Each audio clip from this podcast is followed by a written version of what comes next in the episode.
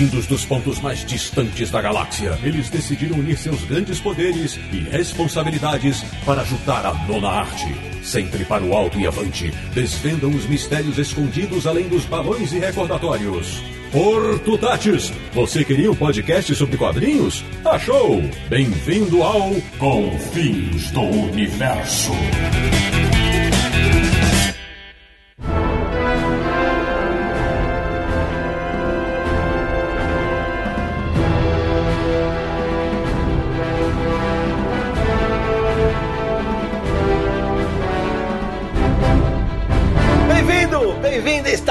Começando mais uma edição de Confins do Universo, o podcast que é ouvido até em Vormir, que é o podcast do Universo HQ, o site que desde 5 de janeiro de 2000 sabe bem o que é viajar no tempo quando o assunto é história em quadrinhos. www.universohq.com E o programa de hoje Ora, primeira coisa que eu vou avisar, tem spoiler pra caramba. Então se você não assistiu ainda a Vingadores Ultimato, pare agora. Eu sou o Sidney Guzman, falo de São Paulo, e o único verdão que eu gosto nesta e em qualquer outra realidade é o Hulk. De Petrópolis, do Rio de Janeiro, o cara que saiu dançando pelo cinema quando ouviu a trilha sonora do Senhor das Estrelas, Samir Daliato. Eu consegui escapar dos spoilers da internet. Essa é uma façanha. Da República do Ipiranga, em São Paulo, o cara que finalmente descobriu a sua semelhança com o Thor, a barriga, Marcelo Lebowski Naranjo.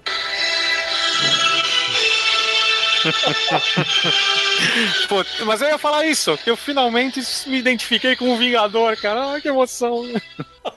Você viu que a sintonia, eu adivinhei o que o Naranjo ia falar, que beleza. De Luxemburgo, na Europa, o homem que sabe pronunciar todos os encantamentos dos Doutor Estranho, Sérgio Codespot. Falando diretamente do santuário do personagem. Também de São Paulo, no bairro do Sumaré, nosso primeiro convidado especial retornando ao Confins Universo. Ele que adoraria conhecer todos os segredos da Viúva Negra. Meu amigo Roberto Sadovski. Eu nem falo que uma vez eu falei com a viúva, ela tava com um decotão e ela falou: Eu tô aqui em cima, tá? Que é isso? Foi sem querer, foi sem querer, juro. Fechando o timaço desse episódio de Brasília, no Distrito Federal, o cara que garante que dança tão bem quanto o Capitão América. Bruno Passos, bem-vindo. Muito obrigado, pessoal. Tô muito honrado de participar, ainda mais de um filme tão grandioso como esse, como diz Tony Stark, parte da jornada é o fim, né? É isso aí. Pois bem, meus amigos do Confins do Universo, este episódio é para debater e dissecar o arrasa quarteirão Vingadores Ultimato, 22 segundo filme da Marvel,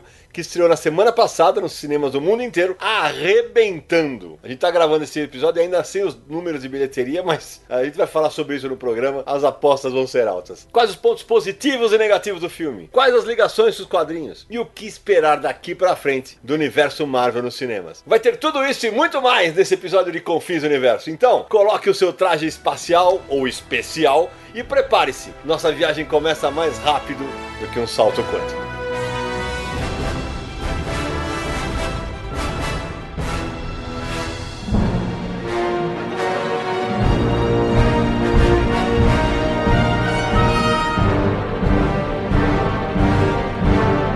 Samir Naliato, antes de adentrarmos ao universo de Ultimato, aqueles recados tradicionais para quem apoia o Confis Universo ou quer nos apoiar cada vez mais perto dos 250 e do sorteio especial, hein, Samir? Pois é, olha só, pra chegar em 250 as pessoas têm que acessar catarse.me barra Universo HQ, a nossa campanha de financiamento coletivo no modo recorrente, que o Catarse chama de Catarse Assinaturas, né? Funciona como uma assinatura realmente, a colaboração que acontece todos os meses. Então, se você gosta do podcast, se você gosta do site Universo HQ, acesse a nossa página no Catarse, conheça mais sobre a nossa campanha, apoie, indique para amigos, vou repetir o endereço, catarse.me barra Universo HQ, você pode escolher o plano que melhor se adequa ao seu bolso, é, contanto que o mínimo seja 5 reais, que é o mínimo aceito pelo Catarse. Nós, a partir daí nós temos lá os planos definidos, valores, que você também pode escolher um outro valor se você quiser apoiar, isso não é impeditivo. Como a gente faz aí nos, nos episódios do Confins do Universo, Universo, nós agradecemos a alguns apoiadores e hoje eu vou falar o nome de mais 10 apoiadores aí que nos ajudam a manter o Confis do Universo. Boa, Samir. Manda bala. Então, nosso muito obrigado para Igor Abreu, Marcelo Carratu, Felipe Ultramari Moreira, Luiz Carlos Pinho, Fernando Mazzi, Gileard Rodrigues de Souza, Rafael de Brito Cavalcante Machado, Maurício Ricardo da Costa, Rodrigo Assunção e editor Script. Bom, muito obrigado a todos eles, novos apoiadores. Bem-vindos, bem-vindas, né? Como eu costumo dizer. E ajudem a espalhar a palavra do Confis Universo aí para que a gente tenha mais e mais apoiadores e possa continuar, quem sabe, nessa pegada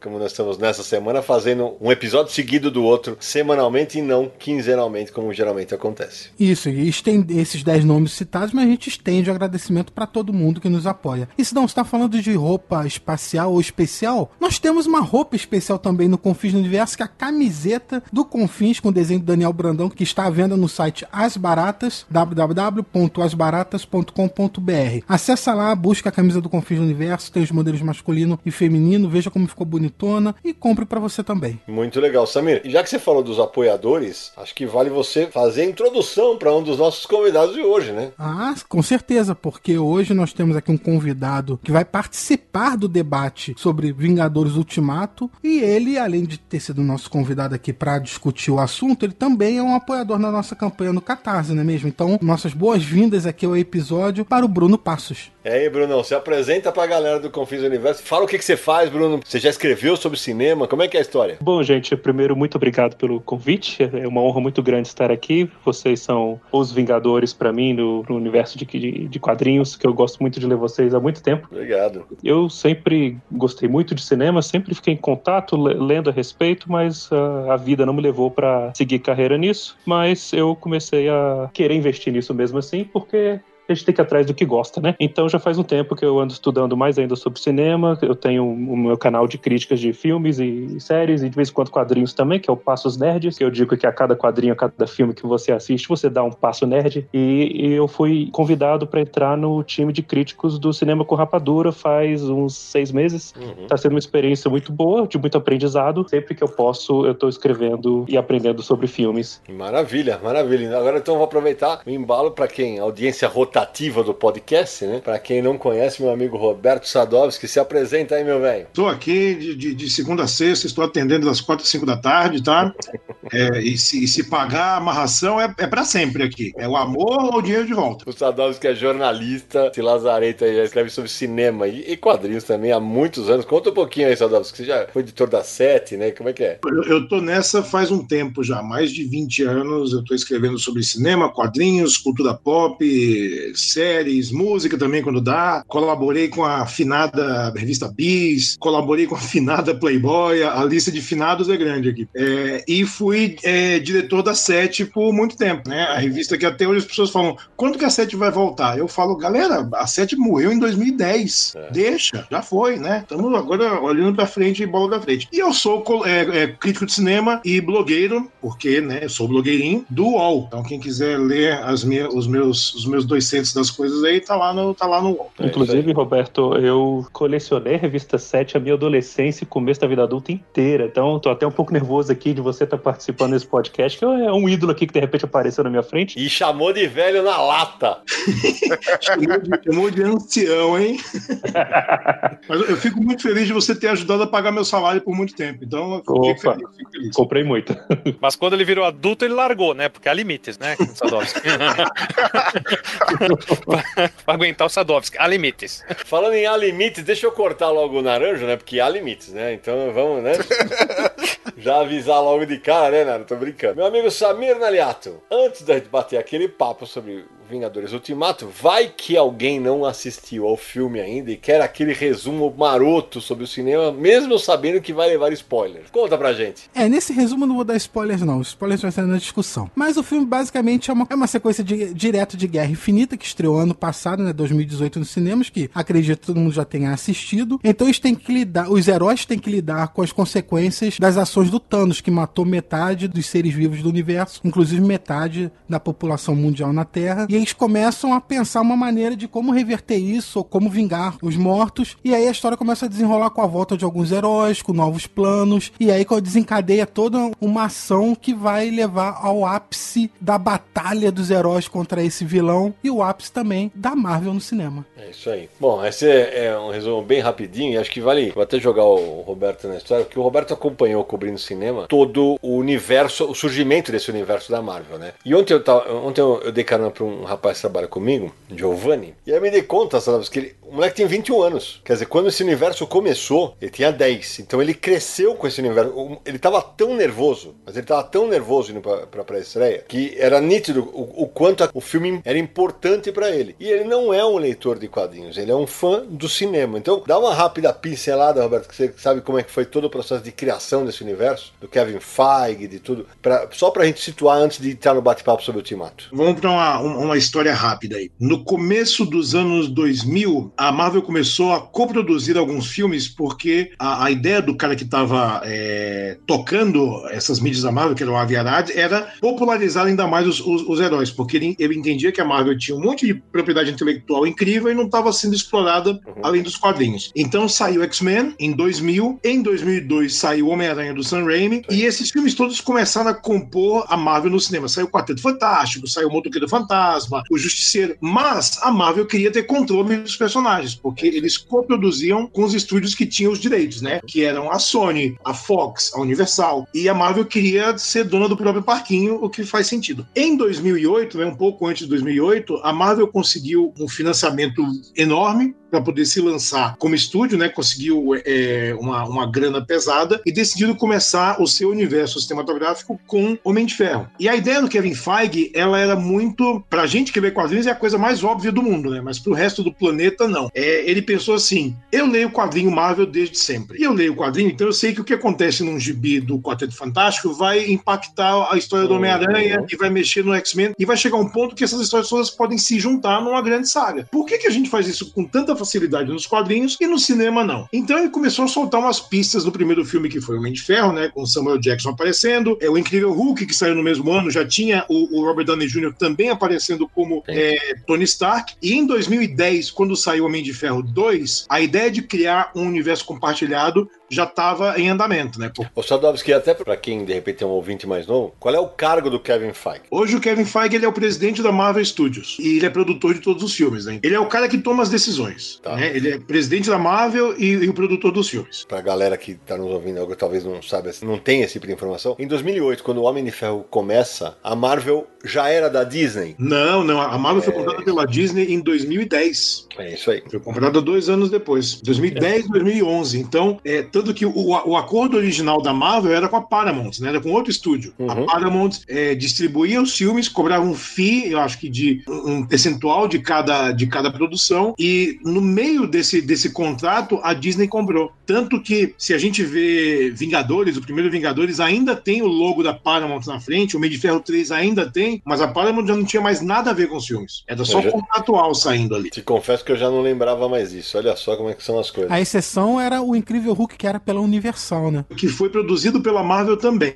Sim. E tem um imbróglio aí de, de direito do, de filmes do Hulk, né? Porque eles não, a Marvel não pode fazer filme solo do Hulk, porque esse direito tá com a Universal. Ele só pode usar o Hulk em outros filmes, né? Filmes de então, outros mais, personagens. Mais, mais ou menos. Hoje, se a Marvel quisesse, eles já podiam fazer Hulk. É porque os direitos do Hulk envolvem direito de televisão também, que isso data dos anos 70. Então tem, tem um certo nó, que no caso do Hulk já está resolvido. O que ainda falta resolver, bizarramente, é Que ainda é da Universal. Agora, que é uma parte muito louca, né? Tá falando, eu pedi para você fazer essa introdução justamente por causa disso. Eu lembro que a gente, leitor, eu falava ontem com um desenhista amigo nosso, que é o Eduardo Shaw, ele tava lá. Ele falou: Sidão, você lembra quando anunciaram que era o filme do, do Homem de Ferro? Todo mundo que lia quadrinho, falou, vai ser uma bosta, vai ser uma merda. Até porque na época os Vingadores eram, como eu falei, a gente falou no último programa, na semana passada, os Vingadores não eram blockbusters de venda de quadrinho, o Homem de Ferro era um personagem meia boca. E aí os caras começam uma construção do universo que é, é olha, é realmente de tirar o chapéu. para esse leitor aqui da DC falar isso, mas assim, é, é de tirar o chapéu que os caras fizeram. Né? Mas Sidão, te, teve um mapa nos quadrinhos disso que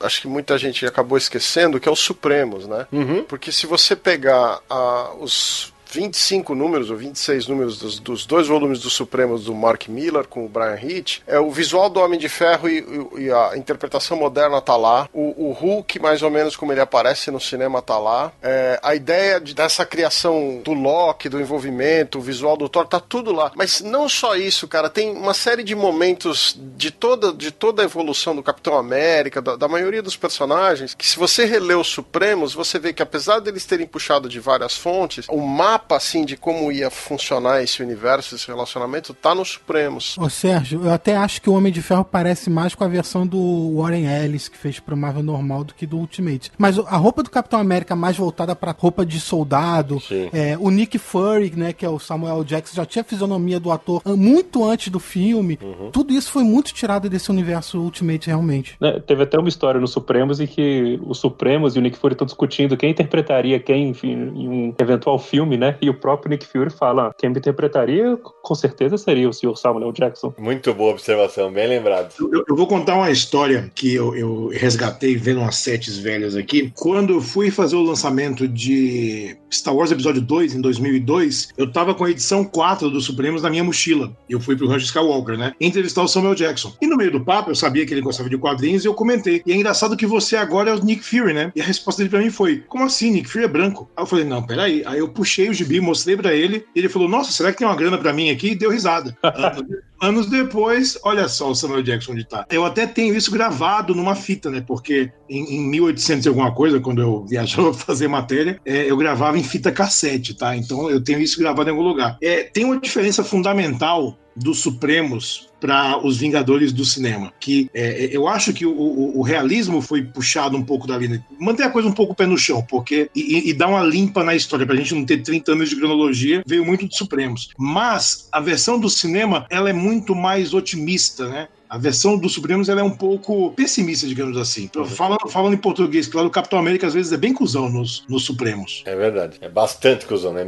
É muito cuzão. A gente tá falando aí desse início, falou do Kevin Feige também. Ele que merece muitos elogios por tudo que ele ajudou a criar desse universo cinematográfico. Mas acho que também vale a gente falar dos irmãos russos, né? Que dirigiram Capitão América Soldado Invernal, dirigiram Capitão América Guerra Civil, dirigiram Guerra Infinita e agora dirigiram Ultimato. Porque esses dois caras caras que vieram de um background de humor, né? Eles faziam é, filmes de humor como Dois é Bom, Três é Demais, faziam séries de televisão, é, tipo Community e essas coisas. E eles chegaram no universo Marvel que tem muito de humor e eles seguram o humor. Eles apostam mais no drama, mais em, em temas mais sérios para as histórias. Eu achei isso muito curioso. O pessoal que tem background de humor fazendo um filme mais sério na Marvel. Aliás, tem, tem dois atores de Community nesse filme e já tinham aparecido outros muitos atores de community no Capitão América também, né? É verdade. E Samir, eu acho que também tem muito mérito aí do, dos escritores, o Christopher Marcus e o Stephen McFeely, que trabalham com os irmãos russos nesses filmes da Marvel desde o começo, escreveram seis, sete roteiros para filmes da Marvel, inclusive todo esse que você citou, e escreveram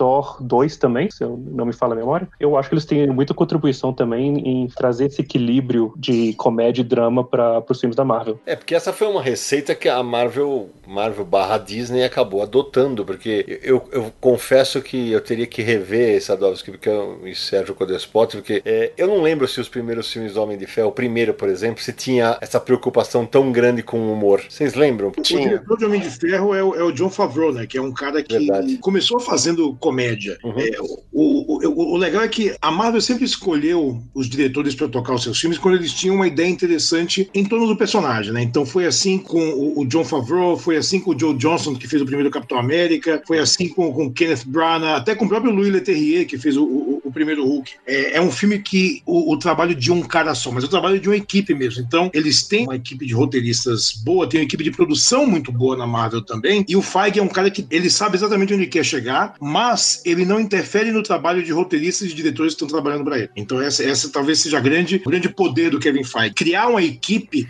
que trabalha muito, muito em sintonia. Quando a coisa meio que sai do prumo, tipo Alan Taylor dirigindo Todo Mundo Sombrio, que ele já deixou bem claro que não gostou da experiência, é, o filme sai meia boca. E além de tudo isso, tem, a gente não pode deixar de falar o óbvio, né? Que a excepcional escolha de elenco, né?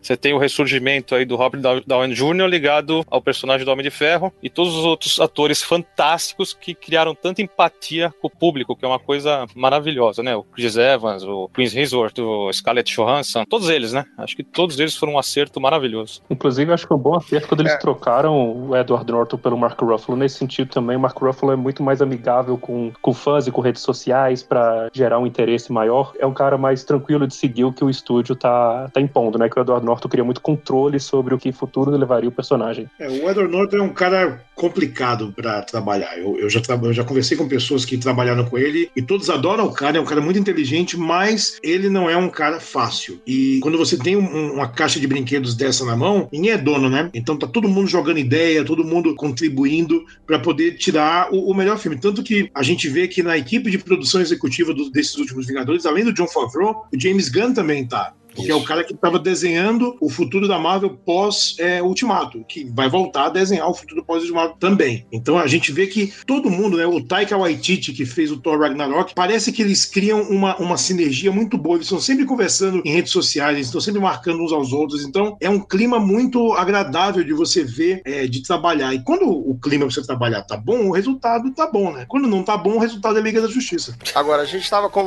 É, é, isso é verdade. Agora, vocês estavam falando aí da criação desse universo. Eu acho que tem duas coisas que precisa ser dita dessa criação de universo, que é o seguinte: primeiro, que a Marvel teve aquela boa sacada de, de lançar aqueles curta-metragens na fase 1 que interligavam um pouco é, de um filme para o outro, deixavam mais óbvio a conexão de um filme para o outro. Então, para quem nunca tinha visto Marvel, a Shield funcionou como esse elemento, sabe? O agente Coulson, você via ele num filme, você tava, sabe, no Homem de Ferro, tava no Thor, e tinha aqueles curtas. E outra coisa é que a Marvel nunca deixou a peteca cair em relação você se importar com os personagens. Você tinha que sentir que esses personagens tinham uma vida própria, se você tinha que se relacionar com eles e assim, o que estava acontecendo na história, você realmente estava ali preocupado. E você citou o caso da Liga da Justiça, é um filme onde eu não consigo me preocupar com ninguém.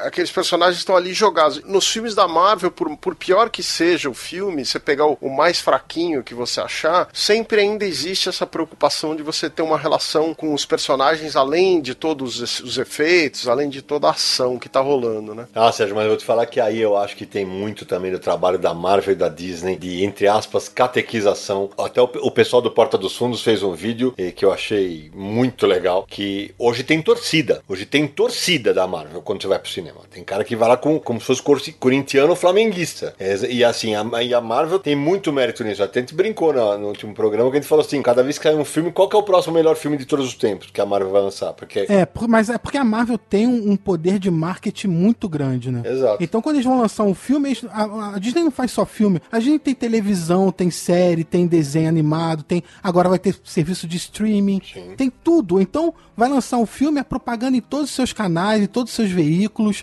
É uma coisa muito forte. Investem muito é, em relações públicas. Então, assim, é uma coisa muito forte. Eu só queria falar rapidinho um negócio que a gente tava falando de diretores, só pra lembrar que o Joey Russo faz uma participação especial em Ultimato, que ele tá lá naquele grupo de apoio com o Capitão América, e é ele, aquele personagem que fala da experiência dele de um encontro e tal. E o John Favreau aí, que o Sadovski lembrou que dirigiu Homem de Ferro 1, também aparece, não só Ultimato, como aparece em outros filmes também, que ele é o Hogan, motorista barra segurança do Tony Stark. E o Tic Tac lá, como é que é o nome? Do... Taika Waititi. E ele também está no filme, né? Ele é o Korg. É, ele é o Korg de pedra. O, o que vocês tinham falado antes do elenco, eu acho muito legal. Essa escolha do Downey, do Chris Hemsworth, do Chris Evans, mas o mais fascinante pra mim é o elenco de coadjuvantes. Então, assim, o Justin Hammer do universo Marvel é o Sam Rockwell. Se ele voltar no futuro, Sam Rockwell já, já disse: eu quero, eu faço. A Natalie Portman, né, que, né, que fez a, a- a Jane, a Jane Foster, que no- na época do Mundo Sombrio falou que não queria mais fazer Marvel, e olha ela fazendo uma ponta de novo em Ultimato, né? Então, é, a gente tem uma, uma identificação com esses personagens e com esses atores, e os próprios atores, quando entram na Marvel, é, eles meio que, que não querem sair desse bolo por mil motivos, né? Ô Sadovski, justamente pensando nisso,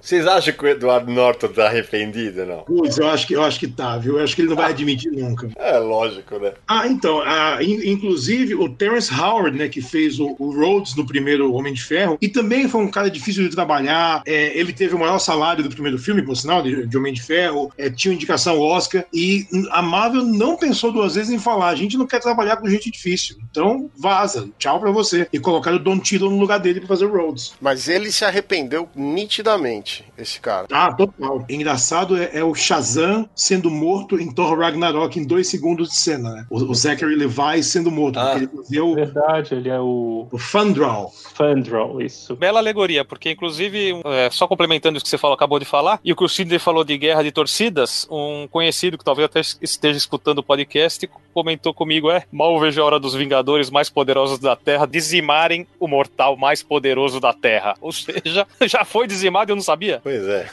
É, exatamente isso. You could not live with your own failure. Where did that bring you? Back to me. É, a gente estava comentando mais cedo, comparando a bilheteria de Vingadores com a de Shazam, que estreou há pouco tempo. Shazam, no total, aqui, nesse dia de gravação, final de abril, tá com 326 milhões e 500 mil de bilheteria mundial. Vingadores, em um dia, já é 169 milhões. É abismal a diferença. Não, com certeza. E a gente falava disso em off, né? Eu ia até pedir pro Sadovski repetir, pra gente colocar aqui no programa, Sadovski, aquela, aquela informação sobre o número de salas, o, o quanto o impacto comercial, inclusive no Brasil, que tá tendo o filme, né? Tem, tem, tem algumas coisas que, que devem ser consideradas. Por exemplo, o filme ter esse tamanho todo, pra Disney é ótimo ter esse tamanho todo. Mas também dá muito poder na mão da Disney, porque eles vão poder tomar um monte de decisões aí que talvez uma pluralidade maior fosse mais saudável. E se a gente vê que a Disney ainda tem esse ano Rei Leão, Aladdin, Star Wars, tudo que vocês puderem imaginar no meio, é um pouco assustador. No Brasil, rolou uma, um certo mal-estar entre o pessoal que produz cinema e tal, porque Vingadores entrou em mais ou menos 80% de todas as salas que existem no Brasil, né? E é uma dominação, assim, brutal. Só que eu, eu fico um pouco dividido nessa, nessa coisa, porque por um lado, eu acho que sim, a gente tem que ter um cinema mais plural e você tem que ir ao cinema e ter uma escolha. Por outro lado, a atividade de, de ter um cinema, de manter um cinema hoje, não tem a, a concorrência que tinha nos anos 70 e 80, por exemplo. Né? Hoje a gente tem muito mais opções de entretenimento. Então, a sobrevivência no cinema ligada a esses filmes que uma, duas semanas vão faturar metade do, do, da sua bilheteria inteira. Não, não tem mais tempo de ser como Bohemian Rhapsody, né? Que ficou meses e meses até chegar a 900 milhões de dólares de bilheteria mundial. Então, existe essa, essa, essa discussão que vale a pena a gente, a gente sempre deixar no, no cantinho da cabeça, assim, quando a gente fala de, de cinema. É um absurdo, né? O, nos Estados Unidos, a previsão, a gente está gravando aqui no, antes de, de fechar o fim de semana de estreia, a previsão é, são de 300 milhões de dólares só nos Estados Unidos e pode chegar a um bi mundial na estreia. O que é, eu, eu não tenho nem palavras para falar o que é. É, isso é impressionante. Isso que eu- já que a gente entrou no assunto, acho que agora é hora de gente entrar em, em Ultimato. Sérgio, você acha, como um cara que acompanha cinema há tantos anos, você acha que Vingadores Ultimato vai ser a maior bilheteria de todos os tempos? Vai bater Avatar? Olha, cara, eu acho que tem grande chance de acontecer isso. É, são 10 anos que os caras estão criando esse, digamos, entusiasmo para chegar nesse ponto no cinema. Ah, o hype tá muito grande, a campanha em cima, os fãs, é o que você falou, virou torcida, né? Tem todo mundo querendo assistir. Inclusive quem nunca leu quadrinhos, quem nunca viu filme de super-herói, tem muita gente. Então eu acho que tem grandes chances de bater o número de Avatar, sim. Se, se algum filme tem essa oportunidade, é esse. E vale salientar que se Vingadores Ultimato não bater Avatar, ninguém vai bater Avatar, não. Eu concordo com você, porque o Sadovski escreveu uma, uma resenha no UOL logo após a, a cabine, é, e ele fala um negócio que eu concordo bastante, que ele falou, tô com pena de quem vier fazer cinema de entretenimento de ação, alguma coisa assim, né, Sadovski, depois de Vingadores Ultimato, né? Cara, ao fim do ano tem o episódio 9 de Star Wars e eu adoro Star Wars. Como todo mundo aqui, eu fui criado na cultura pop de Star Wars e eu tô assim, ah, legal, vai ter Star Wars. Tá bom. Uhum. Eu já tô empolgado com o Star Wars 9, porque eu gostei muito dessa nova leva de filmes, tirando do Han Solo, né? Mas não tem a menor chance de chegar aos pés do que vai ser a bilheteria de Ultimato. É, mas eu acho que vale ser é, a gente mencionar que a, a Marvel não só criou esse universo no cinema com os personagens conectados, mas eles mudaram a maneira de fazer cinema, né, nos Estados Unidos. Eles mudaram a maneira de enxergar o blockbuster. A gente já conversou isso aqui num outro podcast, de que as produtoras agora elas não estão fazendo mais aquele filme com, digamos, de orçamento médio. Ou você faz um filme de baixo orçamento, ou você faz um filme de mega orçamento. Né? Ninguém tá mais preocupado em fazer. Você tem que fazer o que a Marvel tá fazendo. Então, qual que é o molde? Ah, vamos misturar tudo. É o, o caso da- do, do Monsterverse que tá saindo aí do King Kong com o Godzilla. É uma tentativa de misturar dois, três personagens e ter uma franquia mais ampla e tal, mas os caras não sabem fazer. Então, realmente, é, a, a Marvel mudou a maneira de fazer cinema blockbuster e para todo mundo que tá fazendo filme de ação, ficou difícil de competir. Mesmo que o seu filme não tenha três horas de duração, você precisa ter efeitos, personagens, elenco. É, é muita grana para investir. O Sérgio, eu tava falando com, com o Naranja, vou até jogar bola pra ele, porque a gente, mais velhinho, né, no começo dos anos 2000, a gente viveu uma espécie desse frisson com o Senhor dos Anéis, quando foi o terceiro, né, Nara? Só que eram três filmes, né? Agora foram 22, né, Nara? E nós vimos todos. Todos. Que delícia. É, é meio que um equivalente, é, não pra nós, né, por causa da idade, mas acredito que meio equivalente a um Harry Potter, né? O pessoal foi acompanhando, acompanhando, e agora você mencionou o seu amigo e aquela explosão, né? Mas só em tempo, né? O primeiro Senhor dos Anéis acho que eu já vi umas 12 vezes, mais ou menos, Pois se não é. mais. Sidão, você tava falando disso de 22 filmes. É, é até curioso pra botar em perspectiva, porque quando o primeiro filme da Marvel saiu, O Homem de Ferro 1, foi em 2008. Avatar, que a gente tá falando aqui, que é a maior bilheteria de todos os tempos, foi 2009. De 2009 até 2019, não teve um segundo Avatar, apesar do James Cameron tá produzindo esses filmes aí, é de eterno e não sai nunca. O universo Marvel já teve 22 filmes. É assim, é uma coisa louca de pensar. É, é uma maluquice. E se você comparar a qualidade do primeiro Homem de Ferro com esse filme dos Vingadores que tá no cinema em cartaz agora, é anos-luz de distância. Ah, sem dúvida. E isso é curioso de ver também, porque você percebe uma evolução na qualidade do filme, na qualidade cinematográfica mesmo, né? De produção e de marketing, de tudo. É, vai uma evolução até esse filme.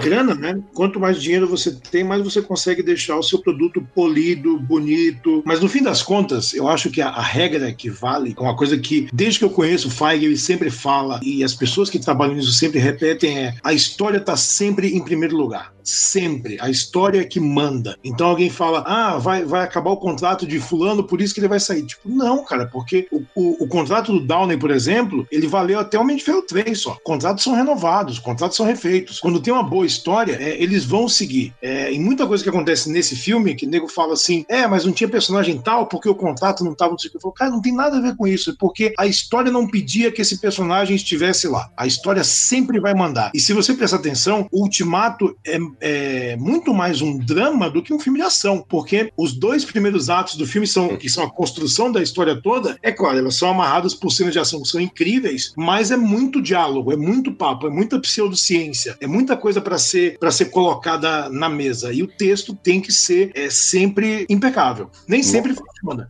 mas tá lá. Foi ótima a observação do, do Roberto, porque é, eu vou jogar essa bola pro Bruno, e justamente por causa disso, porque hoje, por exemplo, eu tava no trabalho, e o João, um amigo que trabalha comigo, é, que não é um fã nem dos filmes, assim, nem muito menos de quadrinhos, ele falou, gente, aquela parte lá, eu tava quase dormindo. Eu falei, sério? Porque, é, e agora nós vamos começar a falar do filme mesmo. Tem aquela parte de quase uma hora que é um drama, né, Bruno? Porque assim, é, vão sendo construídas todas as, as camadas de cada personagem pra depois entrar na porradaria. É, e sem contar que eles não deixam de abordar certas, ah, certas relações ou certas tretas que vieram de outros filmes que ainda estão carregando numa evolução de arco ao longo dos filmes, que vieram ter o peso aqui nesse. Então, é bem o que o Roberto estava falando, é, é bem menos ação, é mais diálogo, é mais desenvolvimento de personagem, é um diálogo para fazer a coisa andar ali deles como pessoas. Então, era mais concentrado nisso, mas isso para mim foi interessantíssimo. É um filme de três horas que para mim passou tranquilo, eu não senti o peso de três horas. Eu vou te falar que eu falei a mesma coisa quando acabou, que eu acho que eu ficaria mais umas três horas lá facinho, cara. Eu, eu senti o peso porque meu traseiro tava doendo quando acabou o filme. Não, não, e agora eu tenho que abrir um parêntese e fechar depois, né? Vai começar a sessão, de- a cabine de imprensa. Eu estou ao lado de meu amigo Marcelo Naranjo e o desgraçado abre o cinto da calça.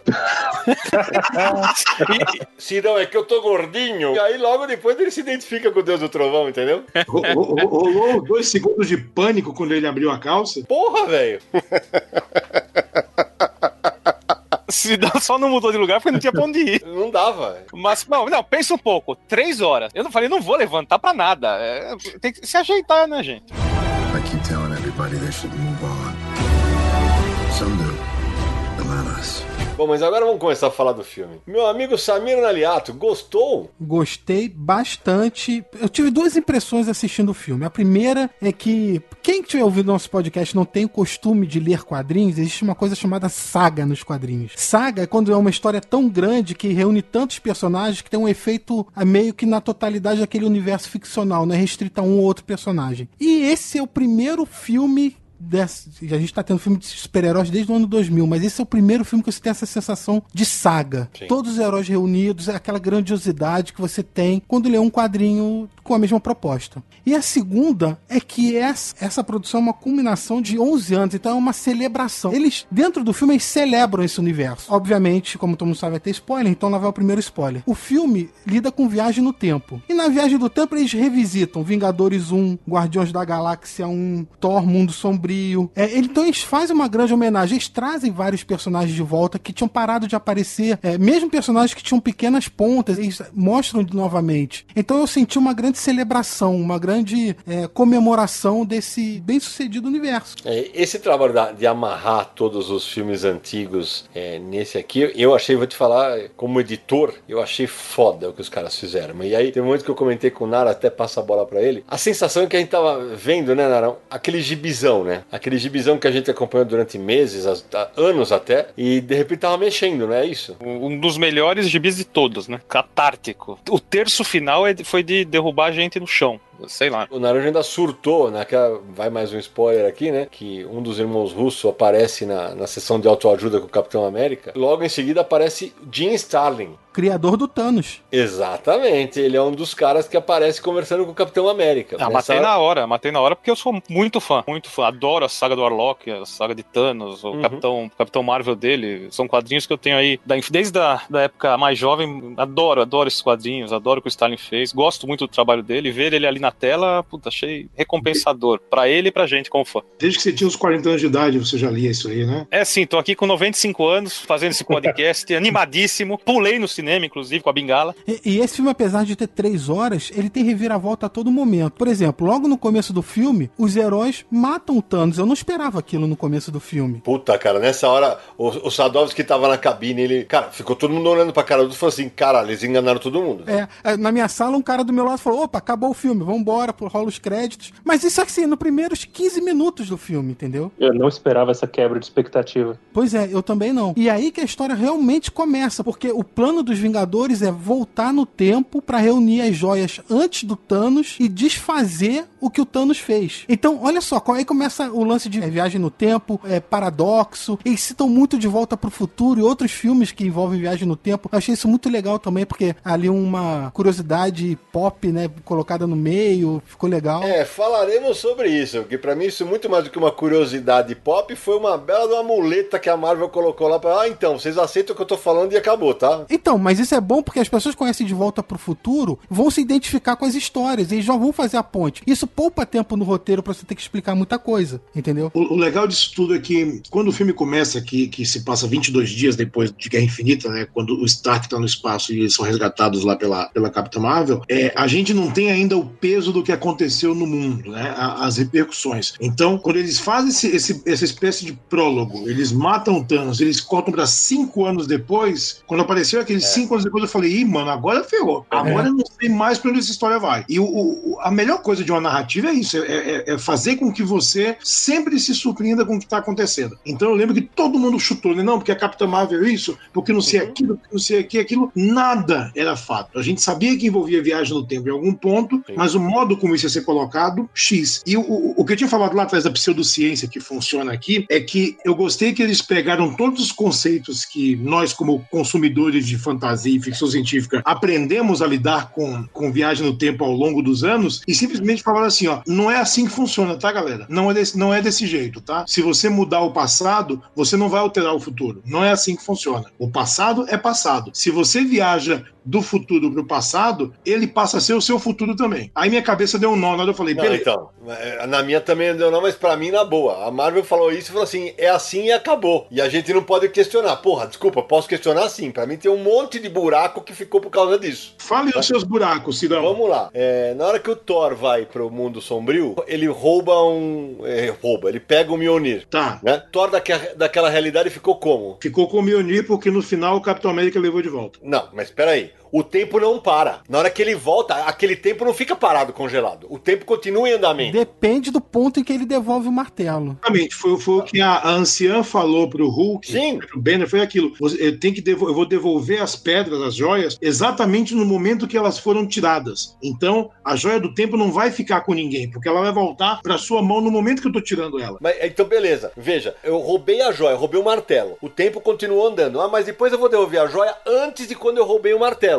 Então eu vou fazer aquele tempo que tava andando voltar pra trás. É, Mas ó, quem tá parado naquele tempo não sente isso, Sidney. Porque é viagem do tempo. Você some agora, dois segundos depois, o seu eu já voltou devolvendo. Então não teve desenvolvimento naquela linha temporal, entendeu? É, porque E é igual a MC quadrado, e PV é igual a NRT. Então, É, mas isso é que é legal de discutir viagem do tempo, porque essa é uma coisa que não existe, é só teoria. É, então, cada um pode montar a sua versão de viagem no tempo. imagina o meu eu mais velho aparecendo e falando: Meu, para de falar piada besta, velho. Ninguém gosta. Aí que foi o teu, né? É, mas é, mas é o mesmo caso. Eu- eu- vamos falar da, da nebulosa. Ela se mata. Sim. Como assim? Então, em que momento que ela, ela, ela não vai deixar de existir naquela realidade? Depois que ela se matou? O eu dela do passado não foi morto. Ela foi morta quando ela tá interagindo com ela do futuro. Então, olha isso. É, é um nó na cabeça. E assim, claro, de- é, mas é viagem no tempo. Sempre foi um nó na cabeça. Então, mas é, é esse o ponto pra mim. A Marvel coloca a situação de uma maneira pra nós, ah, aceita aí, acabou. E todo mundo, beleza. Eu acho que fica um monte de problema. Filme Eu- de viagem no tempo sempre é assim. O Looper, com o Bruce Willis, em hora ele senta o, o- o Joseph Gordon-Levitt e fala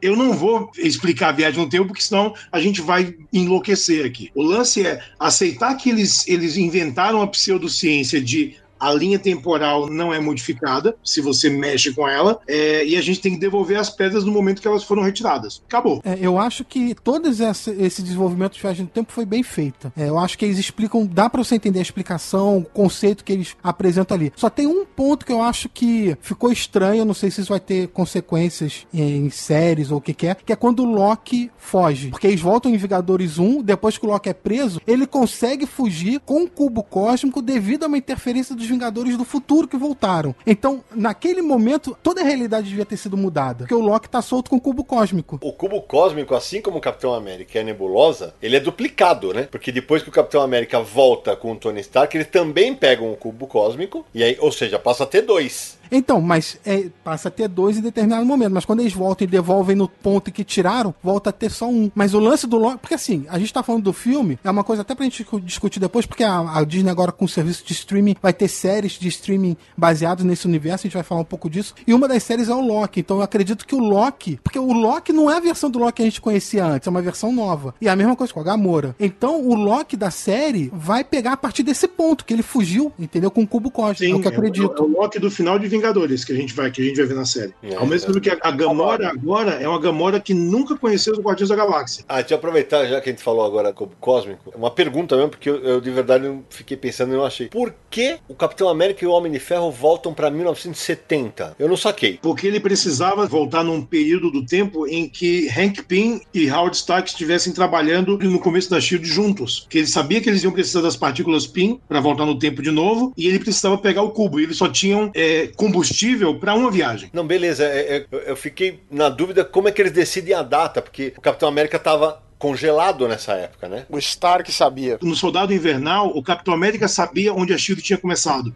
Isso. que foi no verdade. lugar onde ele tinha treinado. Então ele foi para aquele lugar. Mas a minha dúvida estava justamente aí, porque, pô, depois ele ficou congelado, como é que ele sabia que não mudou de lugar? Porque eles ficam naquela discussão, não, e se for pra cá 04, eu não sei das quantas. Eu falei, falei, cara, por que, que eles chegaram nessa data, É, né? mas os dois estavam em dúvidas. O Tony Stark falou: Não, é, acredite em mim, é isso, vai ser isso. E aí o Capitão América confia no Tony Stark e eles voltam pra data que o Stark falou. E lá tinha a partícula PIN, né? Exato, é o que eu acho que os soldados que matou a charada, era isso aí. Pra poder voltar, porque eles não tinham mais como voltar, eles precisariam roubar a partícula PIN. É, contextualizando, a partícula PIN é que permite a viagem no tempo, dentro desse conceito que eles criaram. Porque a viagem no tempo só é possível no reino quântico. E no reino Isso. quântico você só acessa se você diminui. O que é muito louco, né? Pseudociência, adoro. É, essa é a, essa é a parte mais louca. O que eu ia falar a respeito da viagem no tempo nesse filme é o seguinte: pra mim, ela funciona mais do ponto de vista emocional do que do ponto de vista racional. Sim. Apesar deles terem explicado, eles deram um mapinha. Tem aquela cena do Hulk com a anciã, que ela fala da- da- de como como é que funciona a linha temporal e não sei o que, eles te dão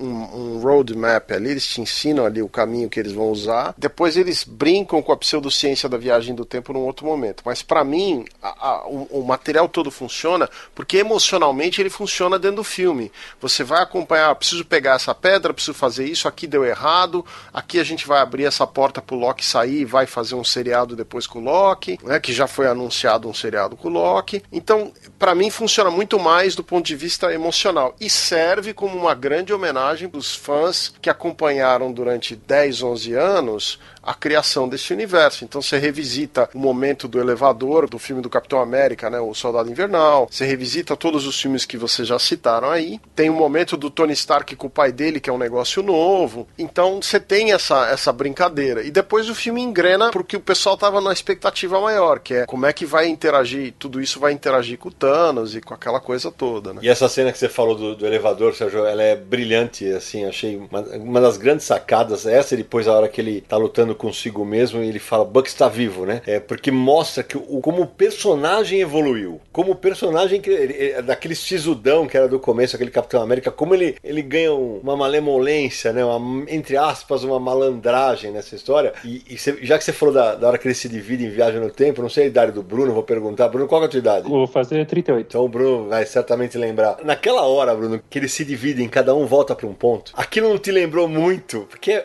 pra nós, é o que eu falei, é um gibizão. É aquela, ah, divide no tempo, cada um volta para trás, é só pegar a pedrinha e voltar. E é claro que aparece um puta problema para cada um deles, né? Aí você vira um subplot ali dentro. Cara, eu olhava pra cara do Naranja e tudo se divertindo ali, né, cara? Porque a sensação era justamente essa, né? Sabe que me lembrou esse começo aí, essa, essa parte do plot? Me lembrou Crise nas Infinitas Terras. Isso. Muito. Quando eles têm que Isso. se dividir para pegar os espectros lá do antimonitor, uhum. que é aquele comecinho, né? Que, o, é. que eles juntam equipes para poder fazer missões. Eu falei, cara, a Marvel tá tipo passando rasteira na DC no jogo da DC, velho. Não, eu tive a mesma sensação, porque eles viajando no tempo, eu falei, tá, vai dar ruim, né? Não vai dar tudo certo e bonitinho. Aí o Loki se teleporta, o Capitão dá de cara com ele mesmo. Toda hora que acontecer uma coisa dessa, meu Deus, passei essas páginas na minha mão várias vezes vendo esse tipo de coisa acontecer. E é bem feito essas viagens no tempo, né? Porque elas oferecem um fanservice que não é gratuito. Elas e oferecem muito desenvolvimento de personagem ali para você embarcar no momento emocional deles para ir até o fim, junto com essa nessa emoção deles e, e se conectar com eles para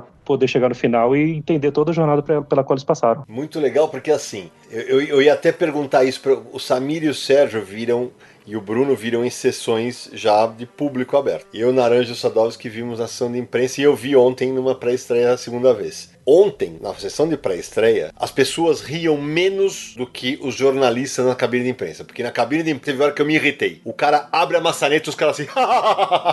eu falei, pô, peraí. Não, peraí, vai dar pro cavalo, velho. Mas foi, foi isso mesmo. Aí o cara pega, cumprimenta, oi, tudo bem? sensacional! sensacional! Eu falei, peraí, calma, calma. Essa nem era piada pra você rir, calma. E aí o que eu falei, é, é impressionante. O Naranjo olhou pra minha cara e falei, Naranjo, eu que não, quem ouve o Conflito do Universo sabe, eu nunca dou risada. De risada uma vez no filme. Mas, como o Sérgio falou, na cabine eu vou te contar que eu segurei para não chorar umas 5, 6 vezes. Aliás, Sidão, é, no, no grupo do Telegram do, dos apoiadores do Confins, você revelou que teve um momento que você não se aguentou e bateu palma. Eu bati palma. Agora eu vou revelar, já que todo mundo ouvindo. Porque eu falei, desde que essa jornada começou, eu falava com os meus amigos, falei, cara, na última batalha ele vai falar Avante Vingadores. E na hora que reúne todo mundo, eu tô falando, eu tô arrepiado. Eu gritei nessa hora, mano, eu gritei tipo, até que enfim. Sadovski, na hora que ele fala Avengers, eu falei pro Naranja agora, ele falou, Avengers Assemble, bicho, eu, eu, eu, eu, estava com as costas descoladas da cadeira, eu fiz, eu bati palma e falei assim, puta que pariu! E, o, e quem era fã de quadrinho naquele momento enlouqueceu. Eu já tô com o olho cheio de lágrima de novo aqui. E, é, e essa cena é, é, é, maravilhosa, porque assim, é, eu, é, ok, eu vi, eu vejo que o pessoal tá todo mundo empolgado. E aí, é claro, tem que ter a suspeição da descrença, Bruno, porque assim, é óbvio, o Capitão América estava fudido, esperando para morrer, na mão do Thanos, o Thanos com uma armada gigante, aí começa a abrir portal e o Thanos, claro, espera sair todo mundo. É óbvio que se fosse da vida real, aquilo, o cara ia já metralhar os portais, não ia deixar ninguém sair. Mas, porra, é um filme de super-herói, velho. Ou a gente entra no clima e vamos pra porrada todo mundo junto, né? Você vai, vai ver cinema, cinema iraniano, né? Exato, Sidão. E eu cresci vendo anime que regra de anime é você espera o cara se transformar. Não, regra de anime você espera um mês pra qualquer coisa. Transformação não é cinco minutos, não, é cinco episódios. Eu, eu lembro que acho que a única reação que eu tive parecida no universo Marvel foi na, na batalha do aeroporto, em Guerra Civil. Que a hora que o, o gigante cresce, eu falei, porra, velho, que caralho é isso, né? E, e o que o Sérgio falou da, da surpresa, Sérgio, de emocionar, o filme tem vários momentos que te emocionam, velho. Porque, por exemplo, o Sadovski falou da Crise nas Infinitas Terras. Na hora que aparece a filha do Stark, velho, eu falei, isso aqui é para o homem que tem tudo, do Superman.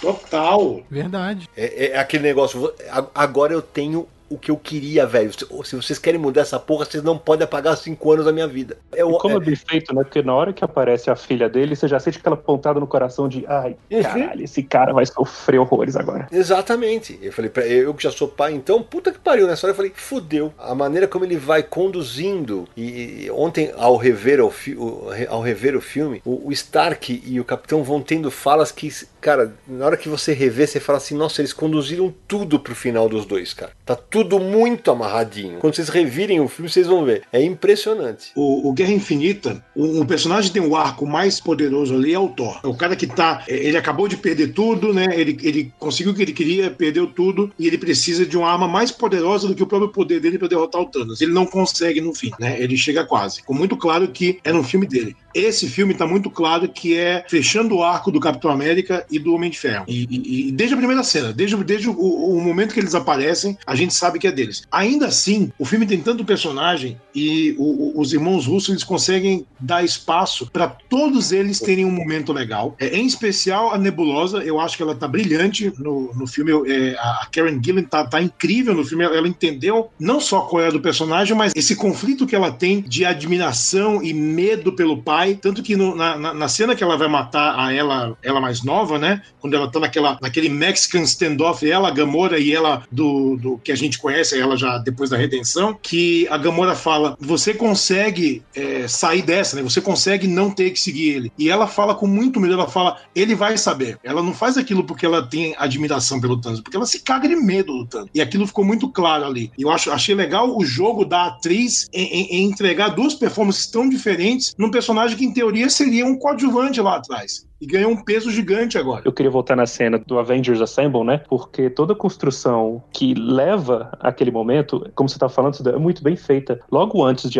ele falar, né? Ele tá caminhando sozinho, todo fudido, com o bra... acho que ele tá com o braço quebrado, o escudo quebrado, e os russos dão uma panorâmica que tem o exército inteiro do Thanos e só o capitão caminhando em direção deles. Que tomada linda, que representação do herói ali naquele momento. Parecia o Luke Skywalker contra a primeira ordem no episódio 8. Pra logo depois ele escutar o, o Falcão falando no ouvido dele, né? É. Outro furo, né? Isso. Porque de repente todo mundo voltou com o Bluetooth funcionando, que é uma beleza. E tem uma coisa, Bruno, pra quem é fã de quadrinhos, né? Meu caso, né? Essa eu posso falar pelos outros, pelos outros quatro que estão aí ouvindo. Né? O Bruno eu não, não conheço tão bem, mas pelos outros quatro eu posso ter certeza que eles pegaram. Na, ce- na cena que antecede o Avengers Assemble, tem dois momentos que foram completamente retirados da saga Guerras Secretas. Primeiro que quando cai tudo e o Hulk segura tudo nas costas, uma montanha, tem uma cena igualzinha em Guerras Secretas. E o Capitão América em Guerras Secretas, ele tá com o escudo todo arrebentado quando ele vai pra cima do Beyonder. E ele grita, Avante Vingadores, Avengers Assemble. Então, pô, pra quem é fã de quadrinho, aquilo foi uma piração, velho. Foi demais. E quando o Falcão fala com ele e fala pro capitão, à sua esquerda, isso remete lá ao primeiro filme do Falcão, no, no Soldado Invernal. Que ele conhece o Capitão América quando eles estão fazendo Cooper em volta do lago. E o capitão passa pelo Falcão várias vezes, né? Porque ele corre muito mais rápido. E toda vez que ele passa, ele avisa: à sua esquerda, à sua esquerda, à sua esquerda. Aí o Falcão volta falando à sua esquerda. É, é um momentozinho pequeno, é um fanservice bem feito. Cara, eu não lembrava disso, velho. Foi um fanservice muito bem feito, porque não é só o gratuito pra, pra cena ser legal, isso remete a quando eles se conheceram, no momento muito importante ali do, do capitão, e pra todo mundo ali que começa. Você sabe que vai, voltaram, né? Que o, es- o estalo do, do Hulk deu certo, eles estão voltando, e começa a aparecer a bolinha do, do Doutor Estranho ali, que justamente à esquerda do capitão, quando eles estão voltando. Nossa, que momento. Ali eu já tava, que nem você, descolado da cadeira, querendo socar o ar, prestes a arrancar a camisa, aí ele começou a falar Vingadores, é pronto, é agora. Mas tem vários momentos desse no filme. Por exemplo, tem um momento que o Capitão América fala: Eu posso fazer isso o dia inteiro. Também remete ao primeiro Capitão América. Tem uma parte que o Homem de Ferro, quando pega as joias do infinito e de, eh, o, o Thanos diz: Eu sou o Thanos, eu sou. Não, eu sou inevitável. Inevitável. Aí ele, o Tony Stark fala: E eu sou o Homem de Ferro. Estala o dedo. É o final do primeiro Homem de Ferro, quando ele fala pra imprensa: Eu sou o Homem Uhum. de Ferro. É isso aí. Eu, eu não acho que isso seja nem fanservice. Eu não acho. Eu acho que isso é um roteiro bem escrito. Concordo. Você saber o que está fazendo. Não é uma coisa jogada para fã, é uma coisa jogada para quem acompanhou a Marvel desde o começo. Então, é. Porque eu, eu acho fanservice a coisa mais odiosa do mundo. E, e- e eu acho que esse filme não, não é, não é fanservice, é, é um, um- um roteiro bem elaborado. É ter respeito por quem assistiu os filmes todos e respeito pela própria a história da Marvel no, no cinema. Então, eu imagino o tempo que eles, que eles levaram para escrever esse roteiro, com todo mundo junto, né? E pensando o, o que, que tem de tão especial nesse momento, nesse filme, que a gente pode talvez agregar ao nosso texto. Então, é, é- é muito mais ter um cuidado com o texto do que só falar o fã vai gostar disso. If we do this, we'd be going in short-handed. Yeah, you mean because he killed all our friends?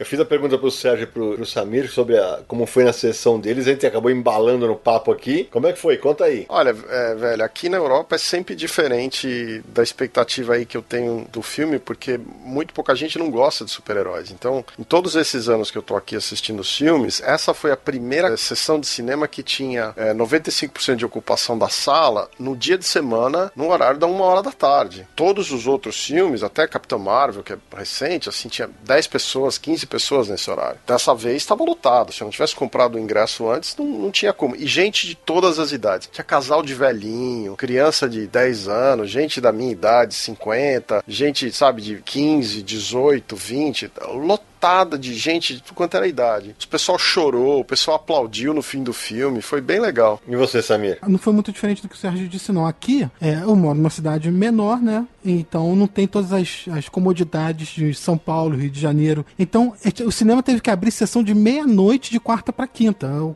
Algo que eu nunca tinha visto aqui antes. E eu fui numa dessas sessões. E vocês sabem, essas sessões são bem específicas, porque normalmente quem vai meia-noite para sair do cinema às três horas da manhã é aquele público bem fiel, bem fã, né? Então, durante a exibição desse filme foi risos, gritos, palmas, comemoração. Então, quando o Capitão América pegou o martelo do Thor, ou quando chegou a Capitã Marvel, eram as pessoas gritando com o braço pra cima, o pessoal comemorando. Então, as palmas não foram só quando o filme acabou, não. Foi no meio também. É, o pessoal ficou bem animado na sala de cinema aqui, inclusive alguns com celulares. Às vezes rola um estresse pedindo pra parar de para desligar o celular. É, bom, é. Normal, né? esse, esse cara sou eu. É, e, mas aqui foi bem movimentado. Ô, Samir, já que vocês estão falando da sessão que vocês foram, que era uma sessão aberta ao público, na minha sessão, na sessão do Naranja e do Sadovski, beleza. Agora na do Bruno e de vocês dois, as pessoas sacaram a, a piada do Lebowski? Quando ele soltou a do Lebowski, eu diria que 10, 15% da sala deu uma risada. Não foi muita coisa não que pegou essa piada. É, aqui também não foi muito, não. Na minha cabine tinha muita gente da minha faixa etária, né? 40, 50. Todo mundo riu. O pessoal se divertiu muito quando ele fala dude, quando ele fala Lebowski. A referência era óbvia pro pessoal que tava rindo bastante, assim, sabe? E pra quem é um ouvinte mais recente e não sabe do que ele tá falando, é porque na hora que. Acho que é o Tony Stark que brinca com o Thor e fala assim: ele tá parecendo o Lebowski. É uma referência ao filme O Grande Lebowski, né? Que é uma comédia de 98 dirigida pelos irmãos Coen. É, e, e quem é o Lebowski é o Jeff Bridges, é isso, Sadovski? Exato. E se você não assistiu, se está ouvindo o podcast e você não assistiu o Grande Lebowski, você não viveu ainda. E mais uma coisa: o Jeff Bridges foi o vilão do Homem de Ferro 1. Sim, É verdade. É é uma piada um pouco recorrente em Hollywood agora, né? Que há alguns anos se falava que se você trabalha em Hollywood, cedo ou tarde você vai trabalhar para Steven Spielberg. Seja ele dirigindo você ou produzindo alguma coisa que você está fazendo. Hoje a piada é cedo ou tarde você vai trabalhar para Marvel. Menos, é claro, se você for o, o Ray Fisher que fez o Cyborg de Liga da Justiça. Coitado, né? Voltando à história do filme, eu queria perguntar uma coisa pra vocês que é, não ficou muito claro pra mim assistindo. No momento que eles separam as equipes e voltam no tempo, uma parte dessa equipe vai pro filme do Vingadores 1, 2012. É Capitão América, Homem de Ferro, Hulk e Homem-Formiga. E tem uma passagem que o Hulk vai atrás da anciã. Como que eles sabiam que a anciã estava em Nova York naquele momento? Porque ela não teria que estar no Tibete? Eles não sabiam, eles foram atrás do Doutor Estranho, sabiam do endereço na, na rua Bleecker. Aí ele foi lá, tanto que ele chega e fala: Eu vim procurar o Doutor Estranho. Aí ela fala: Você tá uns 5 anos adiantado, meu amigo. Então foi coincidência, deu um golpe de sorte ali de estar anciã no momento, porque eles não sabiam que o Doutor Estranho naquela época ainda não era o Doutor Estranho. Não, não sabiam. E nessa cena, Samir, tem uma cena que a gente também viu nos quadrinhos. Põe a mão assim no peito e separa os dois. Uhum. A gente também viu essa cena nos quadrinhos. É, isso já tinha no filme do Doutor Estranho também. A agenda do Kevin Feige deve ser absurda, né? Tipo, vou, vou ligar pro Robert Redford, pra Tilda Swinton, pra René Russo e dizer que, então, vocês ainda têm papel aqui, vem trabalhar. Michelle Pfeiffer, você tem uma cena que você não abre a boca, você tá com cara de choro e só. Essa deve ter sido fácil porque eu, eu, eu, eu tava lendo que o, o Paul Rudd e a Evangeline Lilly, né, o Homem-Formiga e a Vespa, eles filmaram várias cenas do Homem-Formiga e Vespa juntamente com os Vingadores Ultimato. Então, os bobelos pegaram ali também o momento que a Michelle Pfeiffer fazia cenas pra já filmar aquela cena que juntava todo mundo. E já que acabamos de citar, temos que falar sobre o Homem-Formiga, né? Porque afinal de contas, a gente pediria o autógrafo dele, ao contrário da criançada no filme. Ele é,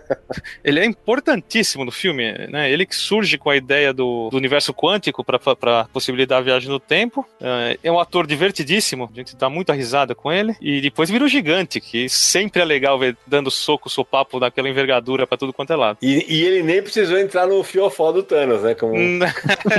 Olha, uh, Sidão, tem- tem- eu sei que tem ouvinte que queria que você confirmasse essa teoria, viu? Ai, cê- eu não duvido, cara. Eu não duvido que tinha gente que achava que isso ia acontecer, mas tudo bem, né, cara? É, eu, eu vou te falar. Eu, eu- até brinquei no episódio da semana passada que eu falei, poxa, eu sempre gostei mais da roupa dele como Golias do que como homem gigante. Mas na hora que os caras falam, falta mais alguém, e ele arrebenta a montanha, velho. E, e aí ele traz os últimos caras. Puta, cara, que sensacional, velho. Que sensacional. Aquela, aquela parte é muito, muito bacana. Realmente é, empolga. E aí eu tava pensando aqui, a gente falou agora há pouco, não sei se a gente tava gravando ou não, é, dos fanservices. Se a gente lembrar, quem foi o personagem que substituiu o Hank Pym como gigante nos Vingadores? O Clint Barton como Golias. E ele é o cara que assume como Homem-Formiga na hora de voltar pro passado. Isso é verdade. Primeiro que se voluntaria, né? Ele, É isso. ele queria ver a família dele, né? Ele é, o- ele é o- é ele é o mais family man ali. O que eu gosto muito do um momento do, do Jeremy Renner, que também tá gigante no filme, sem trocadilhos, mas o Jeremy Renner tá incrível. Ele tem um arco muito bem definido nesse filme. Tanto que não é o acaso que o filme começa com ele, né? Ele e a família dele, antes de todo mundo morrer. Quando ele vai pra Volmir buscar a gema da alma com a, a viúva negra, foi um momento que eu pensei, galera, ferrou. Porque o Gavião tem uma série na Disney Plus. A viúva começa a rodar o filme solo dela em junho. E aí, o que a gente faz? Então a, a gente sabe o que vai rolar. Vocês tinham alguma dúvida de quem que ia ser sacrificado ali pra pegar a, a gema? Eu vou te falar que eu torci até o final pra que não acontecesse, cara. Eu, eu achava que ia ser o Jeremy Renner que ia morrer naquela cena. Eu também. Ele pula, eu falei, é ele. É, para mim foi uma grande surpresa a morte da Viúva Negra. Eu não esperava de maneira nenhuma. Também não. Eu acho que foi a- uma das coisas mais surpreendentes no filme pra mim. Porque tem um filme dela que vai ser filmado. Como é que vai ser esse filme agora? Vai ser no passado? Enfim, é, é- então, pra- ela morreu, então provavelmente será no passado, mas ninguém sabia disso, né? Então foi uma grande surpresa pra mim. E já que a gente tá falando de personagens, ó, falou do Homem-Formiga que tá muito bem no filme, a Viúva Negra pra mim que foi uma grande surpresa, mas todos tiveram grande destaque. O Hulk inteligente ficou ótimo. Ah, pra você, pra mim não. Ah, eu gostei muito do Hulk inteligente. Opa, pode parar. eu não curti o Hulk, o Hulk inteligente. é, Beleza, tem essa versão nos quadrinhos e tal. Só que até acho que ele, ele tem a sua utilidade ali. Mas, porra, o filme faltou o Hulk Smash, velho. Faltou ele perder o controle em algum momento e sair na porra. Ele não, ele não briga com o Thanos, velho. Já teve o Hulk. Já teve Ah, isso. Mas aí que tá, porra. Tinha que ter uma revanche, eu achava, né? Pra mim tinha que ter um- algum momento de revanche. Mas pensa assim, Cidão, uma coisa que eu falei lá no começo. A história é mestre, a história é rei nesse negócio. E se um momento desse fosse só o tal do fanservice, eles não iam fazer. Porque não caminha com a história pra lugar nenhum. O grande momento do Hulk nesse filme é quando ele fala: me dá essa porra dessa luva aqui, eu sou o único forte o bastante pra segurar a onda quando tirar, quando der o estalado de dedo aqui. Eu concordo com você, eu acho que dentro da história faz todo sentido, só que ao mesmo tempo eu lamento pela construção do universo da Marvel no cinema e não como fã de quadrinho, que os dois Vingadores mais fortes, mais poderosos, são os mais descaracterizados, porque não consegui gostar, apesar de funcionar muito bem no filme, eu não consegui gostar do Thor Volstagg, porque ele é o Volstagg. Ele não é o Thor. Gordato, barrigudo, barba longa, ele parece o Volstagg, né? E o Hulk também, para mim, apesar dele ter um papel importante, o único momento que ele se descontrola é quando ele joga o banco, porque a Viúva Negra morreu. E, e, e tenho que dizer que, eu não sei se vocês se incomodaram com isso, mas em várias passagens eu achei o Hulk meio Shrek. Eu achei que os efeitos não estavam tão bacanas. Já que você tá falando do Hulk aí, é, sabe por que, que não me incomodou? Nem no caso do Thor Ragnarok, eu sou um dos que ficaram incomodados com Thor Ragnarok. Eu tava até comentando em off com o Sérgio. Ao contrário de Thor Ragnarok, porque para mim não tinha nenhuma justificativa para pro Thor ser daquela maneira, aqui tem. O filme se desenrola depois de 20 minutos, é 5 anos depois. Eles passaram por um grande trauma. Então, você pode até não gostar da versão do Thor e tal, mas ali tem um, tem um motivo no, no filme, um, um acontecimento que levou o Thor até aquele momento. E a mesma coisa com o Hulk. Mas aí vem um uma crítica que eu faço ao Hulk como personagem do universo da Marvel no cinema, porque por essa história dele não, ter um, não poder ter um filme solo, a proposta foi de fazer um arco narrativo dele ao longo de vários filmes. E te, a gente terminou o Guerra Infinita, o Bruce Banner em conflito com o Hulk, que ele não conseguia mais fazer o Hulk sair, e de repente está aqui o conflito resolvido, e a gente perdeu o grande final do arco no, de desenvolvimento de personagem dele. Isso é verdade. Fez falta para mim. Eu também acho que, apesar de, de novo, dizer que para mim funciona no filme e tal, para mim sou tão estranho o Thor entrar em depressão, velho. Cara, o Thor é um deus porra louca, velho. Rolou uns dois, três anos seguidos nos quadrinhos. Eu acho que eles simplesmente pegaram, ah, então Asgard tá na Terra, coloca na Terra no filme. O Thor virou o Thor que não é mais é, aquele Thor capaz de segurar o martelo, porque ele não é mais é digno de segurar o martelo. Quer dizer, no filme ele ainda tem a, a, alguma dignidade porque ele segura o martelo. Mas eu acho que eles incorporam um pouco desses aspectos do personagem e quem tá digno do martelo é o Capitão América, que é quem fica com o martelo no filme. É, mas para mim, Sérgio, o, o, que pega é o seguinte: no Thor Ragnarok, o Thor era o Thor Palhões. O, Sérgio Sadovski gosta, tá? eu não gosto. É, para mim, ele, ele é o Thor Palhões. Aí daqui a pouco o cara que era tudo descolado, dava risada e tudo, agora fica depressivo porque arrancou a cabeça do Thanos. Não... Então, sabe? Em, em, Guerra Infinita, ele já dava uma desviada da linha narrativa porque deixa muito claro que tudo que ele conquistou em Ragnarok ele perdeu na mão do Thanos. Isso. Toda a narrativa do Thor, desde o filme do Kenneth Branagh, faz, ela faz sentido. Não é aleatório dentro da história. Ela faz sentido com o que está sendo contado. Nessa eu discordo de você muito. Para mim, para mim, o que acontece no Guerra Infinita simplesmente apaga o que, o que foi feito em Thor Ragnarok, porque os caras falaram, ah, aquele era um capricho do diretor Tic-Tac lá, e aí a gente vai apagar isso e vamos fazer como, como deve. Nos últimos filmes, os Asgardianos foram quase extintos. Sim. Né? O, o Asgard foi destruída, aí fugiram pro espaço, aí Thanos intercepta e mata todo mundo também. Então, assim, Asgard que o Thor conhecia, o povo que ele conhecia, quase não existia mais. Foram muito poucos os sobreviventes. É, porque, é porque além de tudo, depois do estalar de dedos, ainda foi reduzido pela metade. Então, virou uma vila, é tipo, é, é uma, é uma comunidade ali na, na, Ribeirinha, ali, na Noruega. É, é, nós, acho que nós discutimos isso, né? Porque, na verdade, o, o, Thanos, com a armada dele, no começo do Vingadores Guerra Infinita, ele extermina metade dos Guardianos, certo? Sim. Ele deixa sobreviver metade. E ele estala o dedo, vai mais metade, sobrou 25%, coitados. E o Thor se culpa porque ele podia ter evitado isso. Porque o Thor, como guerreiro, ele queria: vou, vou enfiar o martelo no peito desse cara, porque ele vai olhar para mim quando ele morrer. E foi o grande, o, a grande, o grande vacilo do Thor em Guerra Infinita. Que o próprio Thanos falou: se você mira na cabeça, não morre ninguém. Vocês ganham. Você fez merda, velho. E isso, é. isso meio que persegue ele sem parar. Então, quando ele aparece é, em negação, você tem que pensar que são cinco anos de culpa que ele tá carregando ali. É, então, eu acho que faz todo sentido esse, esse arco dramático dele em, em Ultimato. É, eu, eu que eu falei, acho que funciona no filme, mas eu de verdade, eu não enxergo esse personagem que foi construído no cinema vivendo isso, vivendo esses cinco anos de negação. Eu, eu, eu não enxergo o Thor que foi construído no cinema tendo essa, esse período de negação. O único Asgardiano que sobra eh, pro Thor é a Valkyria. É a única que sobra. Dos conhecidos, assim, dos personagens conhecidos, a única que sobra é a Valkyria. O Loki morreu, todos os amigos dele morreram, a mãe dele, o pai dele, eh, todo, sabe? Tudo, acabou tudo. Só, a única pessoa que sobra é ela ali. Ah, uma coisa que eu ia perguntar para vocês. Hoje eu tava conversando com um amigo lá na MSP e essa parte eu fiquei bem confuso mesmo, porque eu falei, eu tentei me colocar no lugar das pessoas que não que não são tão fãs do, do universo Marvel, é, e ele me contou que uma menina a, atrás dele na sessão ficou esperando, esperando, esperando, e na cena final em que o Capitão América está de costas velho, ela fala assim: Olá, é agora que aparece o Stan Lee. E aí, na hora que mostra o Steve Rogers velho, ela virou e falou assim: Não falei?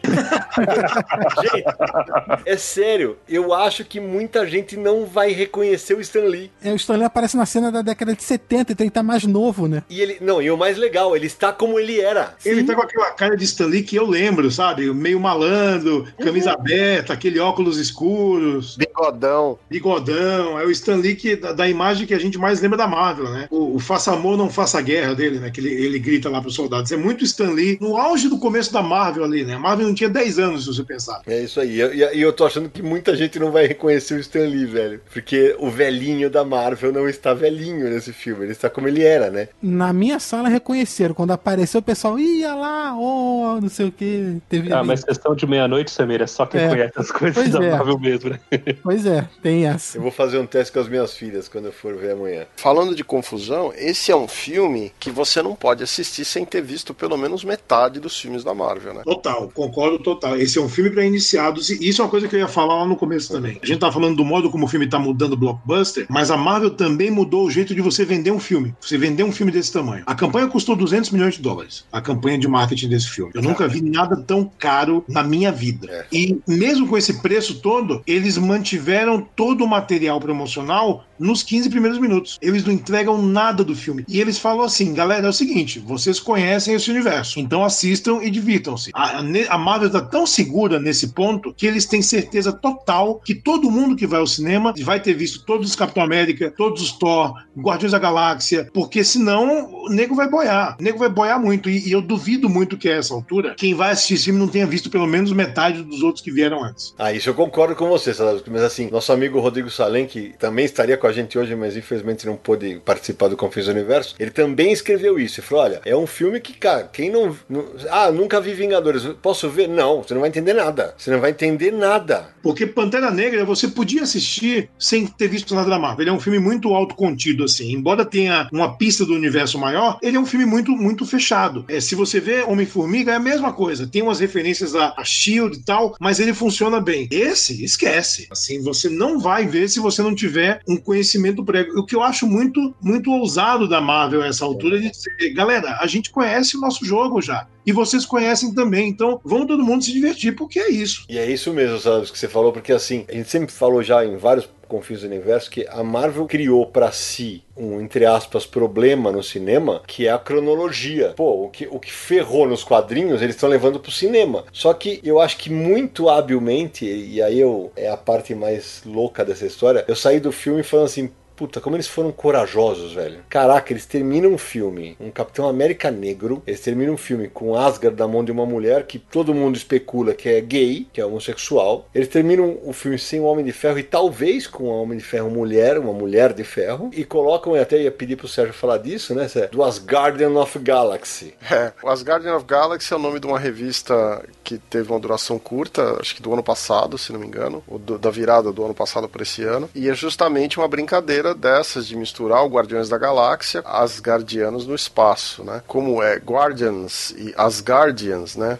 Rimou e os caras aproveitaram no título. E ele, Thor literalmente fala isso no filme, deixando também a entender que o próximo filme do Guardiões, ele tá lá na equipe e que vai ser uma brincadeira naquele pique com ele substituindo alguns dos personagens que não estão lá. Né? Antes gente falar de outras cenas, eu quero justamente aproveitar essa cena do Guardiões da Galáxia para levantar uma dúvida com vocês. Quando o Thor entra na nave, o Senhor das Estrelas está lá searching na Gamora. E aí, aí fica a dúvida: ela foi apagada com o Thanos? Pra mim, não, porque eu acho que o que o, o Stark pensa na hora de dar o, o estalo de dedos, é, eu acho que ele pensa: quem está do lado do Thanos some. Isso tá bem claro pra mim. A busca agora é pela Gamora. O que eu tava pensando e que é curioso é que o roteiro de Guardiões da Galáxia 3 ele tá pronto já faz um tempo. E, e o James Gunn, obviamente, já sabia como que Vingadores ia terminar. Então eu acredito que Thor já tá escrito no roteiro de Guardiões da Galáxia 3 há muito tempo. Tá lá bonitinho, gu- guardadinho no, no- numa gaveta da Marvel, esperando o momento de chegar. E aí vem uma coisa mais curiosa ainda. Ele já tinha falado, o James Gunn, né, antes de ele sair do projeto, e agora que ele voltou ao projeto, né, que ele vai tocar Guardiões da Galáxia 3, que Adam Warlock fazia, faria parte da linha narrativa de Guardiões da Galáxia Volume 3. E se vocês lembram, o, o primeiro herói que o Adam Warlock enfrentou nos quadrinhos foi justamente o Thor, né? Verdade. Depois que ele sai do casulo, né? Sim. É muito louco a gente pensar que essas engrenagens estão todas em movimento já faz um tempo, né? Que o roteiro do Guardiões 3 está pronto tal. A gente vai demorar um pouco mais para ver porque tem Esquadrão Suicida no meio, mas é, a gente vai ver. O filme com essa equipe, com essa turma, eu acho que tudo acaba certo para quem faz as coisas certas. Tem toda a razão. Depois do, das, da aventura com o Quarteto Fantástico, o Warlock aparece em Thor 165 e 166, as duas revistas de 1969. Olha que louco, né, mano? Como tem uma sincronicidade do universo Marvel do cinema com os quadrinhos. Aproveitando isso, a Marvel fez mais referências ao universo dos quadrinhos, inclusive mais recentes. Então, a gente vê no filme Capitão América envelhecido entregando o escudo pro Falcão, não tem muitos anos o Falcão assumiu a identidade de Capitão América porque o Steve Rogers envelheceu por causa do soro do soldado e tudo mais. Então, é, tem uma referência nos quadrinhos disso também, bem parecida. E aquele momento da luta final, onde todas as heroínas se juntam numa cena, lembrou muito a Força V. Força V é uma equipe recente, teve uma revista regular, que era só as heroínas que formaram uma equipe própria dos Vingadores chamada Força V. Em inglês era A-Force, A de Avengers. Samir, essa cena aí, apesar de ter essa referência que você está falando, para mim lembrou ainda mais o Lady Liberators, que era um grupo de Vingadores mulheres comandados pela Valkyria. Eu também. Uma ou duas aventuras dos Vingadores da década de 70. É, mas foi uma aparição bem breve mesmo, né? Sim. O que eu acho legal dessa cena das mulheres é que eu tava vendo muitos, muitos colegas,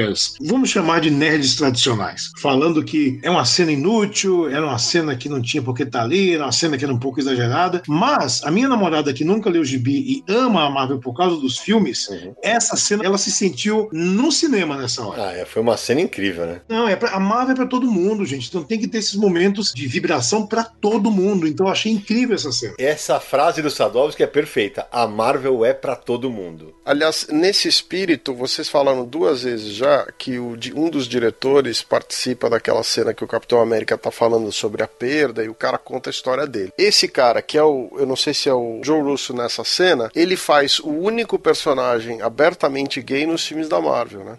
E ele declarou que eles quiseram fazer essa cena justamente porque ele sentiu a necessidade de incluir um personagem assim nos filmes que eles fizeram. E até agora não tinha nada. Então ele fez questão de colocar esse, esse momento com esse personagem. A chegada da Capitã Marvel eu também achei bem legal. Você a- sabe que é ela, aquela hora que tá todo mundo olhando pra cima lá e tá vindo alguma coisa brilhando e já entra quebrando tudo. Achei bem bacana. A Capitã Marvel virou Superman, né? Na verdade, ela, ela- ela- ela é super poderosa e, e eu sei que isso incomodou uma galera e tal. Mas sabe que teve uma coisa que eu fiquei esperando o filme inteiro em relação à Capitã Marvel e eu falei, ah, vai acontecer, vai acontecer, vai acontecer. Que a gente especulou quando a gente gravou o podcast sobre o filme dela. Não aproveitaram a Mônica Rambeau, a menininha. Ainda, né? Será que vem? Calma que ó, Capitão Marvel fez um bilhão, daqui a pouco eles vão começar a produzir o, o segundo filme, então volto a falar da história. O, tudo que tinha, tudo que aconteceu nesse filme foi obedeceu à história. Até a filha do Scott Lang aparecendo um adolescente agora Uhum. e não mais uma criança foi importante porque marca naquele momento não só a passagem no tempo, mas o tempo que ele perdeu. Verdade. Então, tudo é história. Se aparece a Mônica Rambeau aleatoriamente, porque não tinha nenhum espaço para ela aparecer ali, ia ser muito aleatório. É verdade. Eu ia ter que fazer pelo menos um desenvolvimento da, de como ela ganhou poderes, vocês têm razão. Massadovski, a filha do Scott Lang que apareceu, também é uma possibilidade deles brincarem com os jovens Vingadores pra frente, né? Ó, eu, eu acho que todas essas portas se abrem, mas é, tem uma coisa que está muito clara para mim. A Marvel no cinema não é a Marvel dos quadrinhos. Isso. A Marvel no cinema ela se informa com os quadrinhos e os quadrinhos às vezes dão um blueprint de ideias que possam, podem ser seguidas. Por exemplo, o filme da Capitã Marvel ele é inspirado na Guerra Chris Crow, mas ele não tem nada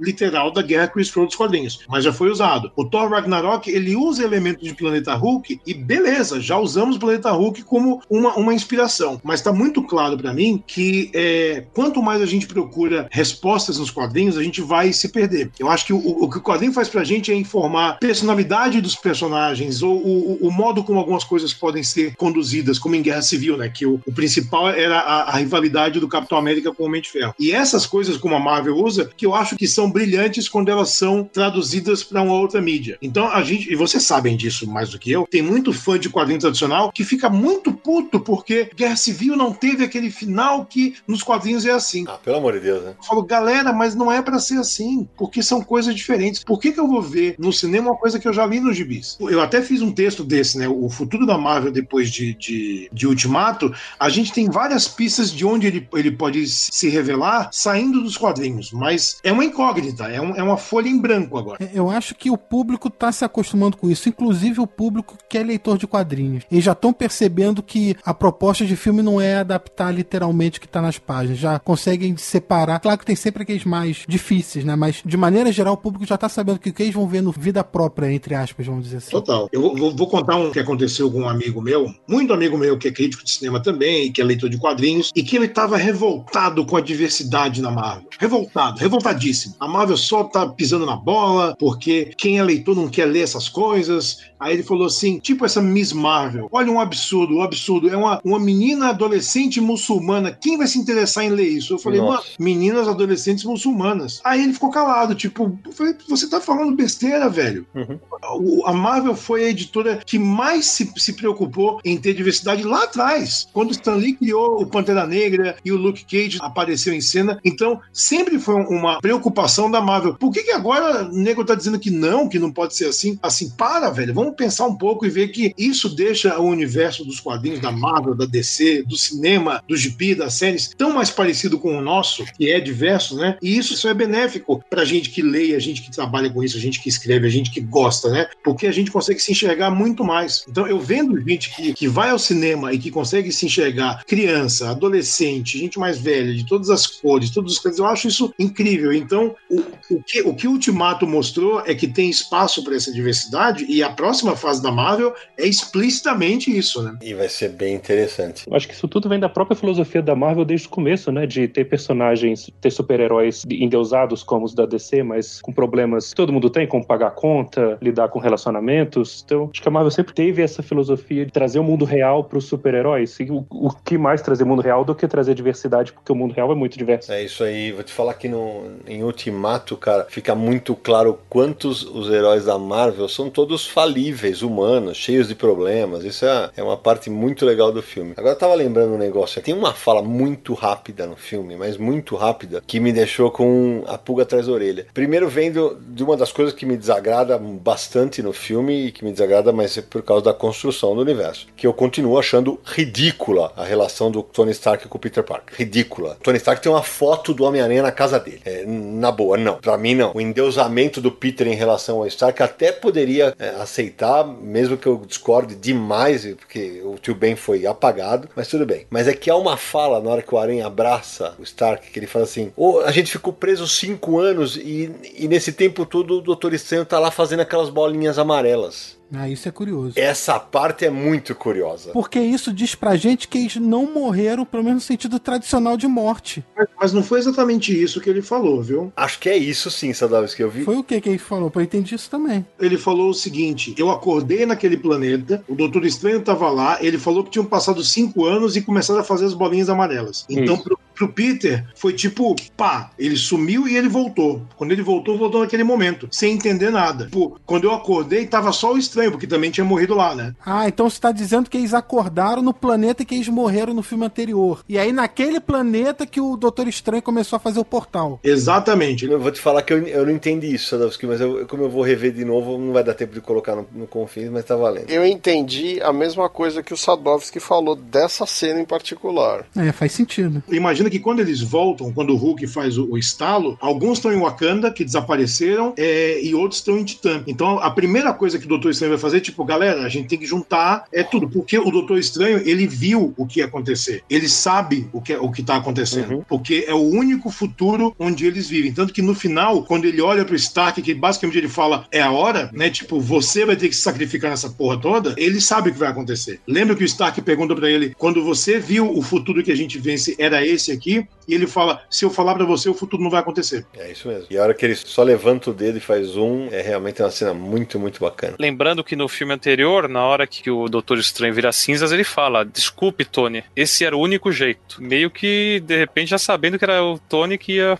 pro espaço, vamos Total. dizer assim, né? E outra coisa, quando, quando você revê o filme amanhã, Sidney, vê quando abre os portais do Doutor Estranho e sai os Guardiões da Galáxia, o pessoal todo tava em Titã, você vê Titã no fundo, aquele cenário em que eles lutaram contra o Thanos no, no Guerra Infinita. Rapaz, eu não lembrava disso. Vou ter que rever. É um filme muito cuidadoso com a história. Por isso que eu, eu admiro tanto os roteiristas e os irmãos russos e o próprio Kevin Feige, porque é essa atenção com os detalhes que faz toda a diferença. São esses detalhes que fazem a diferença. O pessoal que veio de Wakanda veio de Wakanda. Os magos magos, eles vieram do mundo todo. Os magos que entram pra, pra, no, pro combate também. Eu vou dizer que eu acho que tinha gente torcendo pra ver um mutante ali no meio, pra ver. Ah, eu? Eu tava crente que a, a cena extra que não tem, eu tinha. Era mais que eu não tava crente, era uma torcida, né? Eu falei no último programa. Eu tava crente que ou ia ser disparado o Gene X, o, o Quarteto Fantástico surgiria, tipo, mostraria os quatro indo viajar, alguma coisa assim. Não, eu acredito que a Marvel vai segurar X-Men pra entrar nesse, nesse universo cinematográfico um bom tempo ainda. Ele vai esperar sair Fênix Negra, vai esperar sair Novos Mutantes, pra deixar passar um tempo e aí trazerem os X-Men deles, como eles querem na visão deles. Mas não ter a cena extra, hein? Não ter a cena extra magoou todo mundo. Eu estou magoado até esse momento que eu esperei até o final. Não tem cena extra. A Marvel criou cena extra, ela que mantenha as cenas extras. Então, mas, mas não teria nenhum sentido ter uma cena extra, porque as cenas extras da, da Marvel desde o começo era sempre uma pista do que estava por vir. Era sempre uma pista do futuro de pó. A gente tá continuando a história. Dessa vez não teve nem os Vingadores vão voltar. Não teve nada. Foi tipo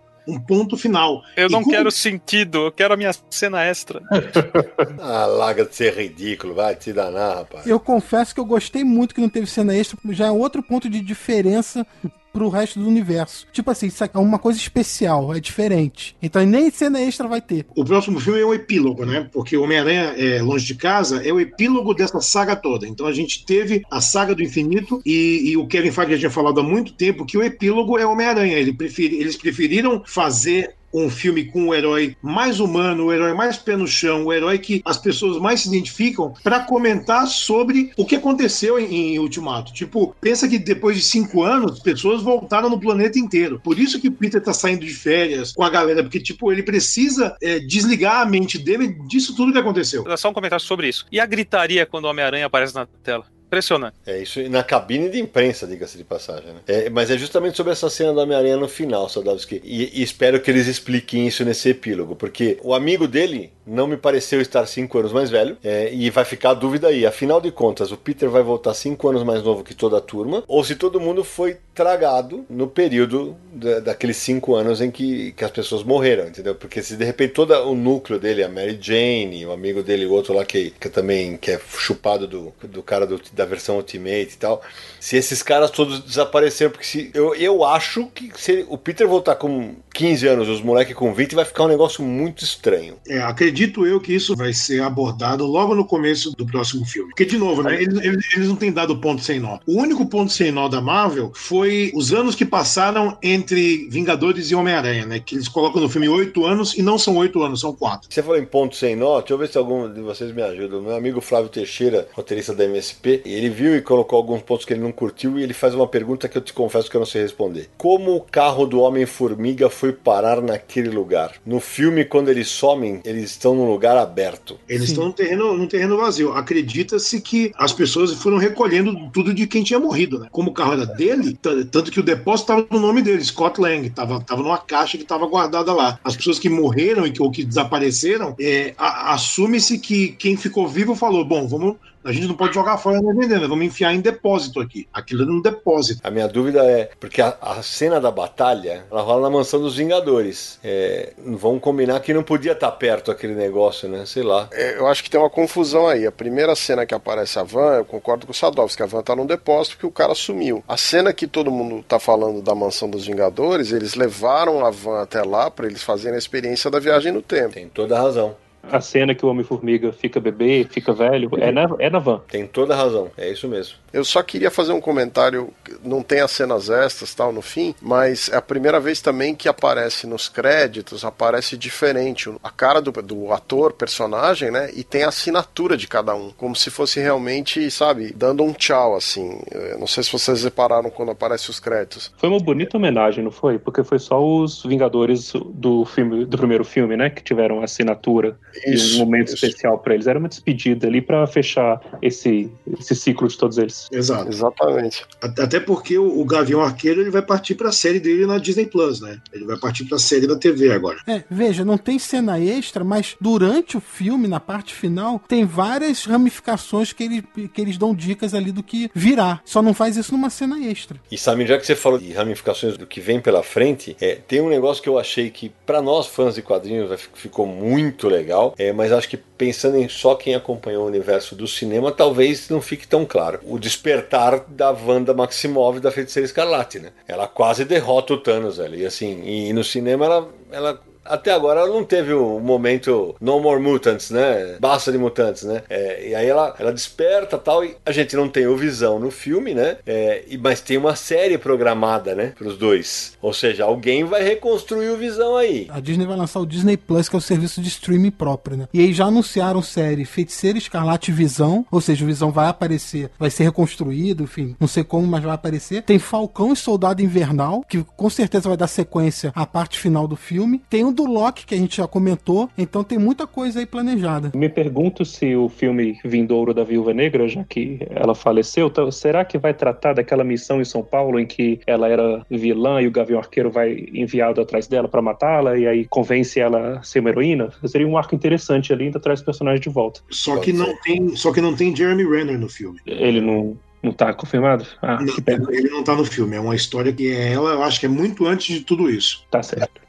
Não tem, não, não tem ela. Eu acho legal agora que a gente falou da, da Wanda e tal, é porque muita gente no UOL mesmo estava me perguntando, mas e agora, para onde vai? Eu falei, galera, a gente tem que lembrar que a Marvel agora tem na mão uma caixinha de brinquedos que é o dobro do tamanho. Eles têm na mão agora o, o mundo dos X-Men e o mundo do Quarteto Fantástico. E embora vai demorar um tempo ainda pra gente ver X-Men no cinema de novo, porque vai ter Fênix Negra agora, eu não creio que a gente vá ver novos mutantes no cinema. Eu não acho que isso vai acontecer. Também. Eu acho que a gente vai ver direto no Hulu, a gente não vai ver isso no cinema. Ou aí vem o Sadovski especulando, tá? As cenas extras que tinham que ser rodadas de Novos Mutantes não foram rodadas ainda. As cenas que, que foram encomendadas e pedidas, elas não foram feitas. Eu não sei se, com o filme não tá nem finalizado, eles não vão retrabalhar Novos Mutantes para ser um prequel dos X-Men como a gente conhece assim, para reconstruir os X-Men no cinema. Eu acho que essa é uma coisa muito pobre. O que eu acho que vai acontecer agora é que é, é o que aconteceu em Guerra Civil, que a gente viu Pantera Negra e o Homem-Aranha sendo colocados nesse universo sem ser no filme solo. Então, não ter os X-Men não significa que a gente não vai ver personagem dos X-Men nesse meio. Especialmente em Os Eternos, que é o filme que pode ter um gancho para disparar o, o gene mutante na, na humanidade e que está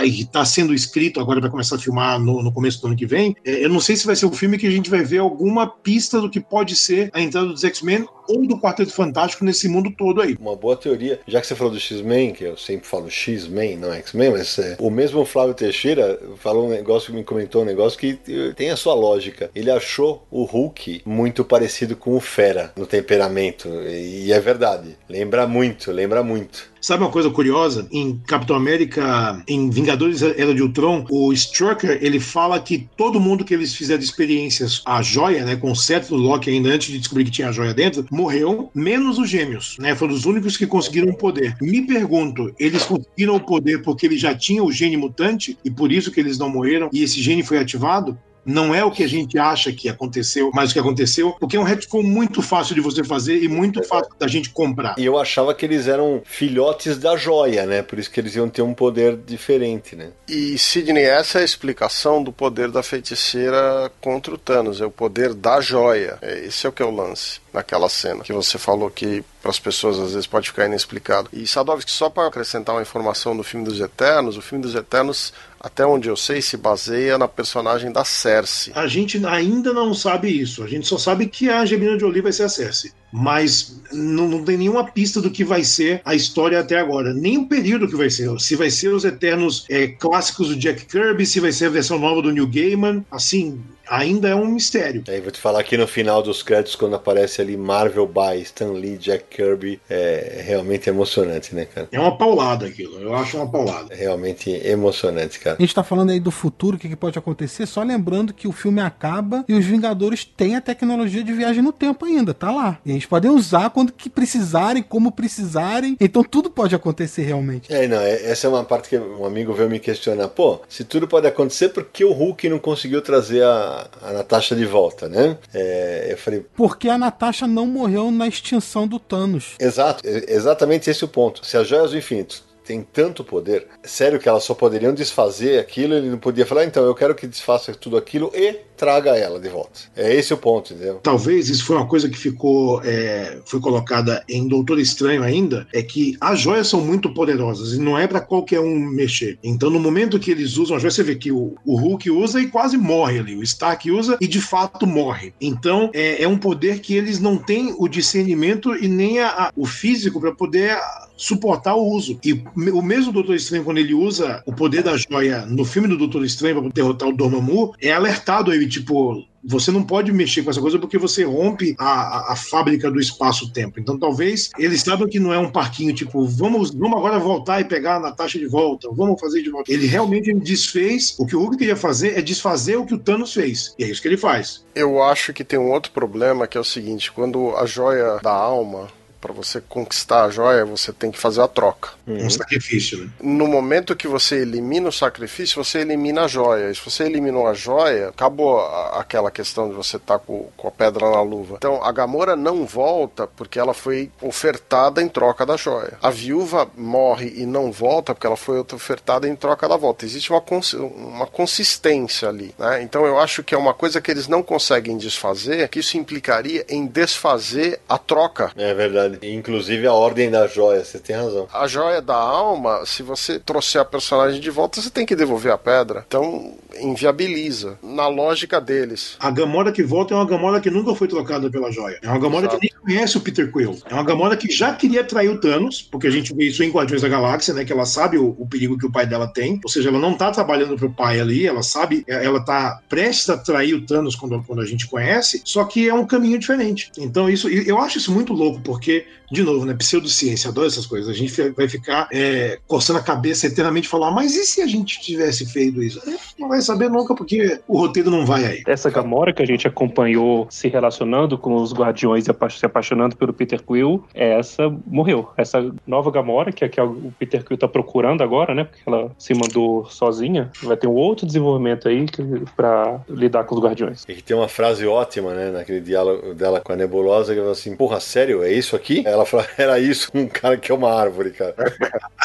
Aliás, a Marvel, é, essa semana fez um retcon da origem da Gamora nos quadrinhos. Agora a origem da Gamora nos quadrinhos é muito mais próxima da origem dela no filme.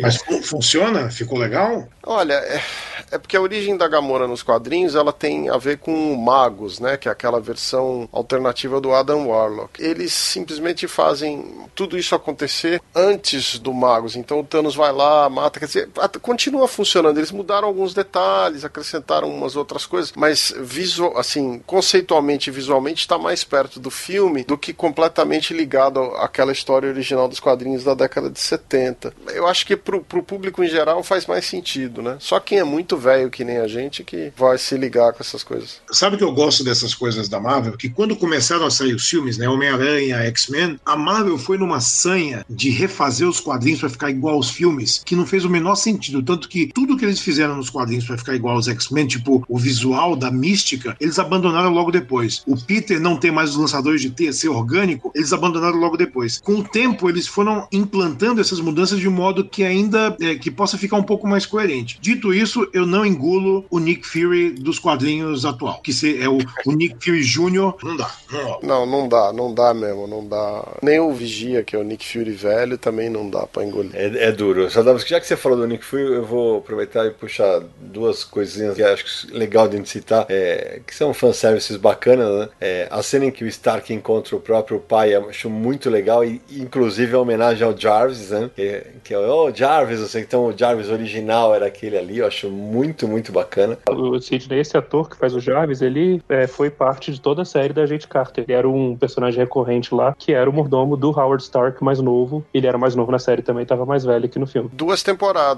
É, eu não acompanhei essa série, realmente não sabia. É, e a outra era uma dúvida mesmo, cara. Eu tava falando antes de começar a gravar, e pelo jeito só eu e mais uma pessoa tivemos essa impressão. Eu fiquei, eu estranhei muito na cena do velório, o Nick Fury, eu achei que não era o Samuel Jackson. Eu, é ele mesmo? Porque eu achei que parecia, parecia digital, cara. Não, é ele sim. Eu também achei que era ele. Cara, eu vou ver de novo, porque ele me parece tão mais novo, né? Sei lá. E nessa mesma cena aparece o garotinho do Homem de Ferro 3. É exatamente isso. É, é- é a pergunta que mais estão me fazendo. Quem é o moleque no final? Exato, é o garoto do Homem de Ferro 3, que eu, eu não. Você lembra o nome do ator, Sadovski? É o Ty Simpkins. Aí eu tenho que tirar o chapéu pra Marvel, que, veja, eles colocam até as bostas dos filmes, né? Tá, tá o Mundo Sombrio, tá o Homem de Ferro 3, tem, tem elemento de tudo ali, entendeu? Eu acho o Homem de Ferro 3 brilhante. Ah, é você e o diretor, é. Não sou fã. Até o Thor É. um Sombrio, a parte que é homenageada nesse filme, é muito melhor que o filme original todo. Verdade. É, então, mas é aquilo que eu comentei, é uma celebração do universo Marvel no cinema. Então eles conseguiram fazer a celebração pegando um pouquinho de tudo. É, gente, ficou lindo. Não, o filme fica lindo e fecha com aquela cena do capitão dançando com a agente Pega. Carter, né?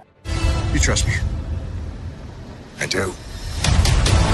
O que o Sadovski falou mais cedo sobre a fala do Homem de Ferro no final, que ele fala, sou o Homem de Ferro de novo, que isso é, é roteiro bem feito, e isso remete muito também a, é um arco narrativo fabuloso, né, do Homem de Ferro, desde o primeiro filme até aqui, do, do, do Playboy, foi desconstruído para virar aquele cara que carregava sempre uma dose de responsabilidade, de culpa muito grande, que estava sempre tentando proteger todo mundo o tempo inteiro, pra, e sempre estava disposto a sacrificar, né, até no primeiro filme dos Vingadores ele some no buraco com a, a bomba nuclear. Então quando ele fala, eu sou o Homem de Ferro, ele tá carregando tudo isso junto. Eu sou o cara que vai proteger todo mundo. E, se isso significa me sacrificar, eu estalo o dedo aqui e vou salvar todo mundo. Foi magnífico. E terminar ainda com a Pepper falando pra ele, finalmente, você pode descansar, ou seja, você não pode parar de se preocupar de tudo isso que você se preocupou por todos esses anos. Foi muito bonito. É começo. muito louco quando ele volta no começo do filme, que ele é resgatado pela Capitã Marvel, ele tá muito puto com todo mundo, né? Que ele fala: Eu avisei vocês, a gente precisava de uma armadura no planeta, a gente teve uma guerra, a gente brigou e eu falei. Porque quando o Capitão América falou pra mim, né? Se a gente cair, vamos cair juntos, caímos juntos, e a culpa é de vocês. Ele tá muito pistola naquele começo. Destaque ali pra maquiagem dele, que ele tá magro, cara. Tá impressionante, velho. Ah, não teve um CGI ali, não? Não, é lógico, não, é CGI aquilo, porra. Tem tudo, ele tem maquiagem, tem CGI, mas é, ele tá debilitado quando ele chega ali. Sim. Até Sadovski, né, nesse, que logo antes dele dar essa bronca em todo mundo que ele tá puto, pra mostrar a complexidade da relação do, dele com os personagens ali, assim que ele chega e ele encontra o Capitão América depois de todo esse tempo, a primeira coisa que eles falam é, é, é o momento de tentar buscar apoio no outro. Que ele fala, perdi o garoto, e o Capitão fala que eles perderam também. Então, antes de briga, eles ainda têm aquele carinho pelo outro, uma, uma relação que não é simples, né? Que depois culmina nessa briga aí e tudo mais. É muito legal. Por isso que o, o eu entendo que o Sidão fala da relação do, do Peter com o Tony Stark, mas eu entendo como isso funciona no filme. Porque o Tony Stark sempre foi o ídolo do Peter, porque ele é um cientista, né? Ele é um cientista que de repente tá, tá atrás dele. Então, queria uma figura paterna porque ele perdeu o pai dele. Ele perdeu o, o tio Ben, que é uma- é coisa que eu acho que também mais pra frente vai ser, vai ser retomada. Até, que, até porque, ainda bem que não foi retomada, que a gente vai ver pela terceira vez aquele negócio todo chega. Não, acho que não precisava mostrar ele morrer de novo, mas acho que a reverência do Peter Parker podia ser a ele e não ao Tony Stark. Na cena em que o Peter Parker é derretido pelo Thanos, ele não lembra nem da tia e nem do tio. Ele lembra do Tony Stark. Vai dar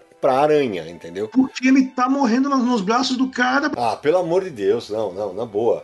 É, é, é uma relação de idolatria. E, e- e aí, é claro, vai, é- vai da questão de vender bonequinho, caramba. Fala né? pra minha tia que eu sinto muito. Não, né? Não, mas, é tô- mas assim, o que eu falei, o Homem-Aranha do, Tom Holland, ele tem só uma coisa que. Ele só esqueceram uma coisinha da frase do Homem-Aranha. Ele não tem responsabilidade. Só isso, ele só tem poder. E ele quer ser famoso. É, mas isso é, é questão pra outro papo. Mas assim, a mim incomoda demais na cena lá. Eu sei que é pra vender boneco e tal. Aperta o botãozinho e fala Homem-Aranha, a armadura em modo não sei das quantas. E aí, porra, eu gosto de ver o Aranha. O Aranha lutando. E talvez a- a- a- o que você falou, talvez isso agora sem o Tony Stark seja retomado. Talvez ele, ele volte a ser o Aranha-Aranha, sem armadura. Não sei como é que isso vai funcionar, né? É uma parte pra, pra gente pensar.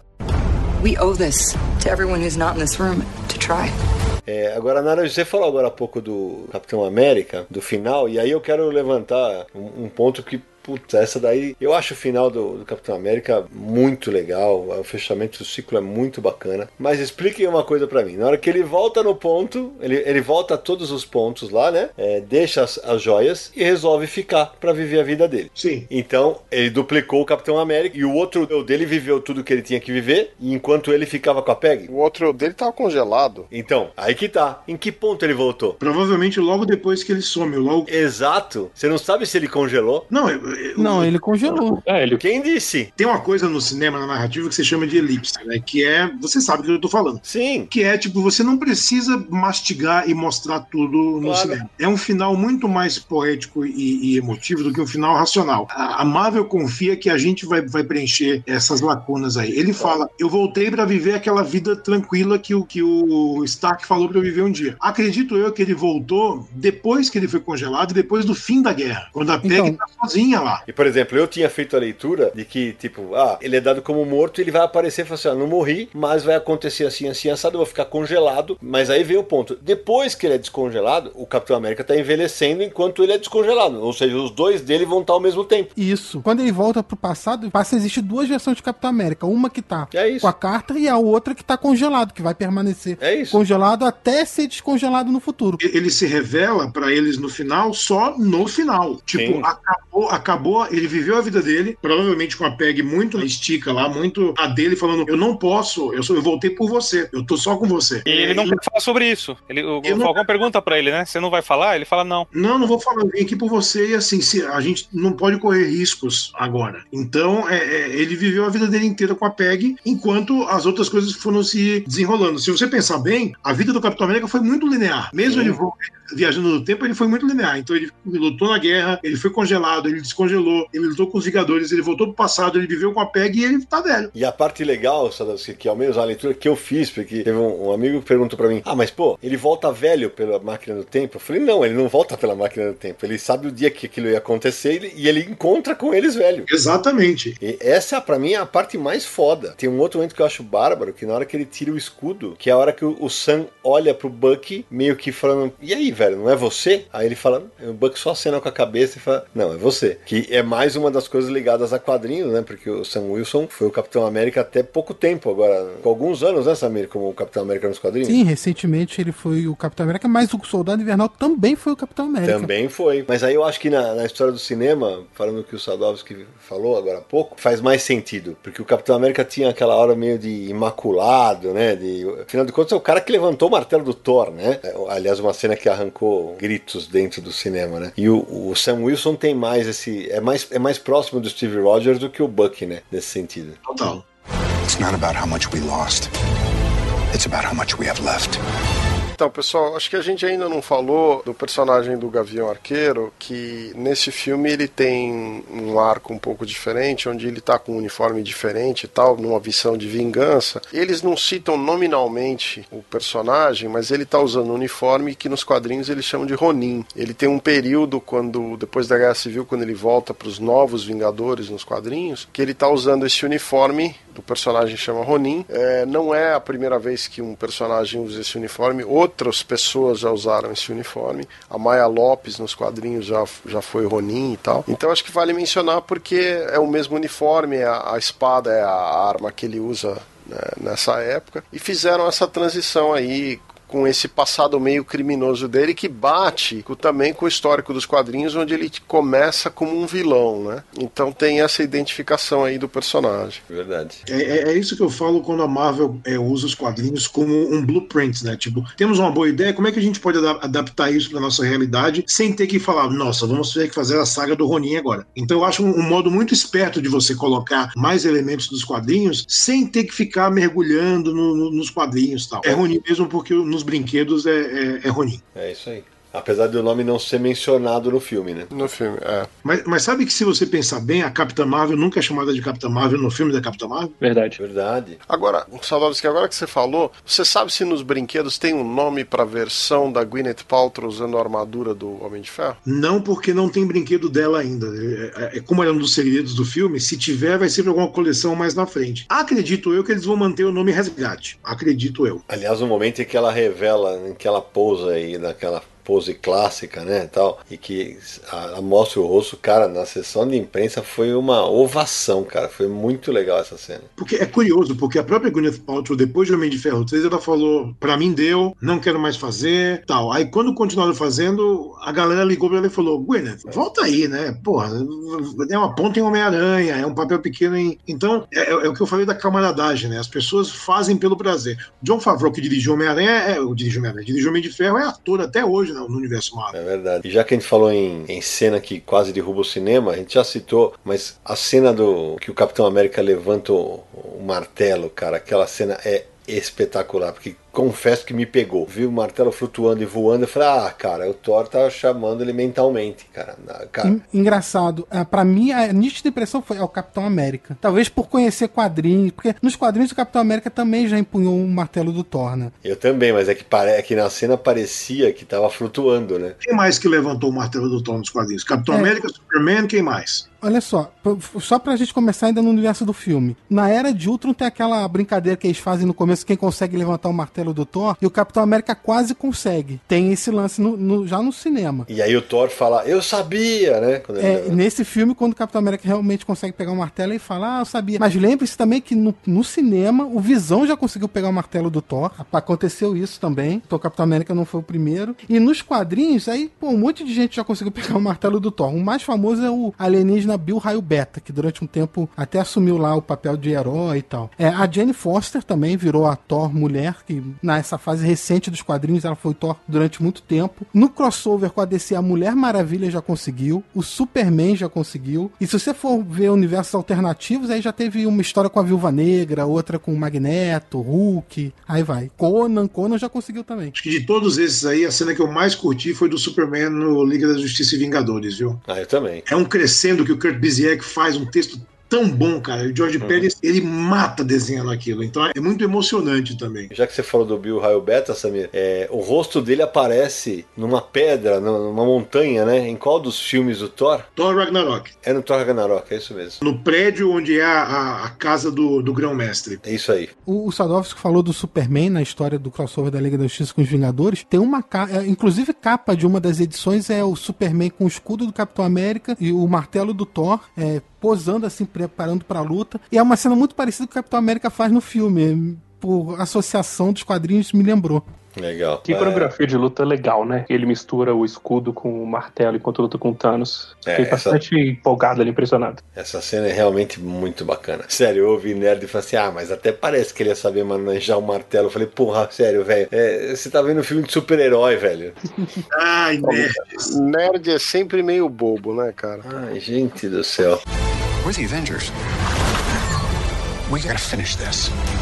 Ô Sadovski, a gente tava falando do futuro do universo Marvel, faltou um, né? Cara, faltou o, o mestre do Kung Fu, que eu acho tão engraçado por, por, vários motivos. Primeiro porque no Brasil ele foi um sucesso estrondoso, né, na, no começo dos anos uhum. 80, que ele era uhum. publicado em Heróis da TV Super Aventuras Marvel, até no gibi do Capitão América mesmo. E eu adorava, porque é uma mistura de artes marciais, filosofia, filme de espionagem e no final ficção científica, né? Uma coisa muito louca. Com um personagem que não era da Marvel, o Fu Manchu, né, que foi, a Marvel licenciou para usar o Fu Manchu no, nos quadrinhos. E curiosamente ele é a criação do Steve Englehart com o Jim Starlin, né? Que é, é o superstar da Marvel no cinema. Né? E, e, ele, vai, ele vai aparecer com um, num filme que já tem diretor, já tem roteirista. Então a Marvel tá, tá caminhando muito rápido, não só para resgatar os personagens que a gente, a gente sabe que vai, ganhar continuação, que é o Pantera Negra, o Doutor Estranho, o Guardiões da Galáxia, mas para apresentar personagens, personagens novos também. E o Shang-Chi, ele, ele tem o potencial de ter o mesmo peso cultural que teve Pantera Negra, porque é um personagem é, sino-americano, né? Ele é, ele é, americano, descendente de chineses, e vai abrir de novo um, um, um novo espaço dentro do universo Marvel no cinema para trazer é, personagens novos. Além de, da, da, avalanche que a gente vai ver com os personagens dos X-Men e do Quarteto Fantástico, que, como são um dos meus personagens favoritos, né? O Quarteto, eu tô muito curioso para finalmente a gente ver esses personagens feitos da maneira certa no cinema. Concordo, e acho que ainda acho que a gente verá no cinema também a gente verá Vingadores vs X-Men.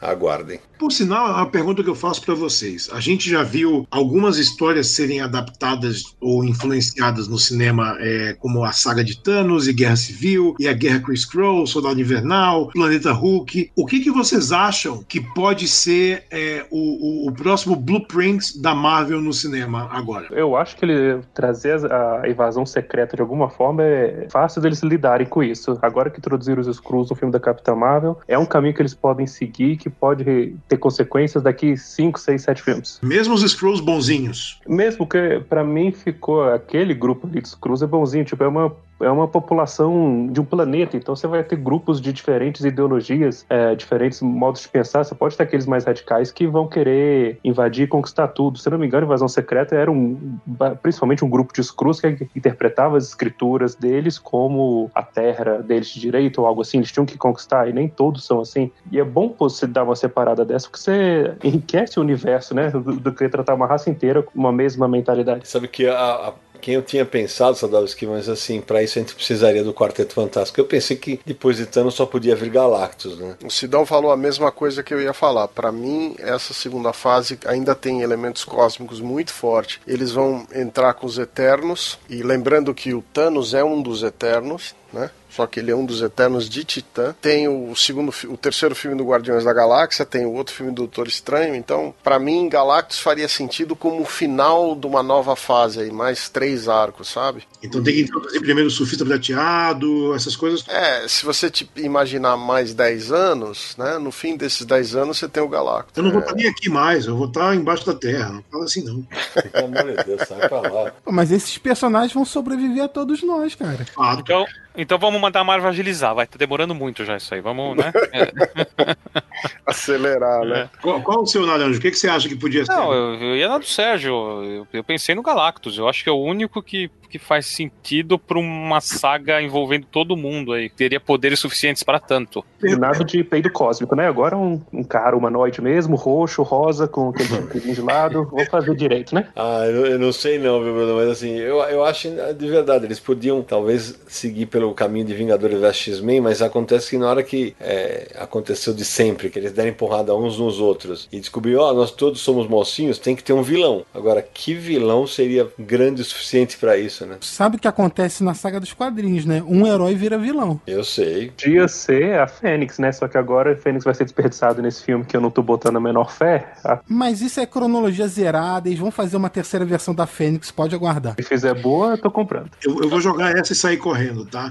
E o, do- e o Doutor Destino? Ó, É, Em Guerras Secretas. eu até pensei nisso, mas aí, porra, é, eu acho que pro poderio dos Vingadores, ainda mais agora no nível de poder que tem a Capitã Marvel, cara, teria que ser alguém muito foda, velho. Teria que ser o Beyonder, né? É, teria que ser alguma uma entidade, alguma coisa assim. Talvez aí venha na brincadeira dos Eternos alguma coisa parecida, né? Os Celestiais. Eu, eu acho que, que, que construir para Guerra Secreta seria uma coisa muito muito lógica. Eu tô falando construir de apresentar o Quarteto Fantástico, apresentar os X-Men, desenvolver as, as séries completamente separadas e fechar esse segundo, essa segunda saga com Guerras Secretas. Porque você pode colocar os Eternos no meio, você pode adaptar a ideia de Guerras Secretas para os elementos que eles vão ter em mãos agora. Ah, Os Celestiais também dá pra brincar. Se você colocar os Celestiais como uma das hordas voltadas para a Terra, né? A quinta horda, sei lá, a primeira horda, dependendo do que eles quiserem fazer. E como tem a ver com os Eternos, também é uma possibilidade, né? E tem a zona negativa, tem tanta coisa que pode ser mexida aí. A, o Aniquilação é uma outra possibilidade boa, né, cara? É. Olha, eu tô muito curioso pra ver como que esse universo vai se formar e evoluir sem Capitão América e sem Homem de Ferro, que eram dois pilares, né? Não só pela importância dos personagens, mas pela empatia com os atores. Então, é, eu acho que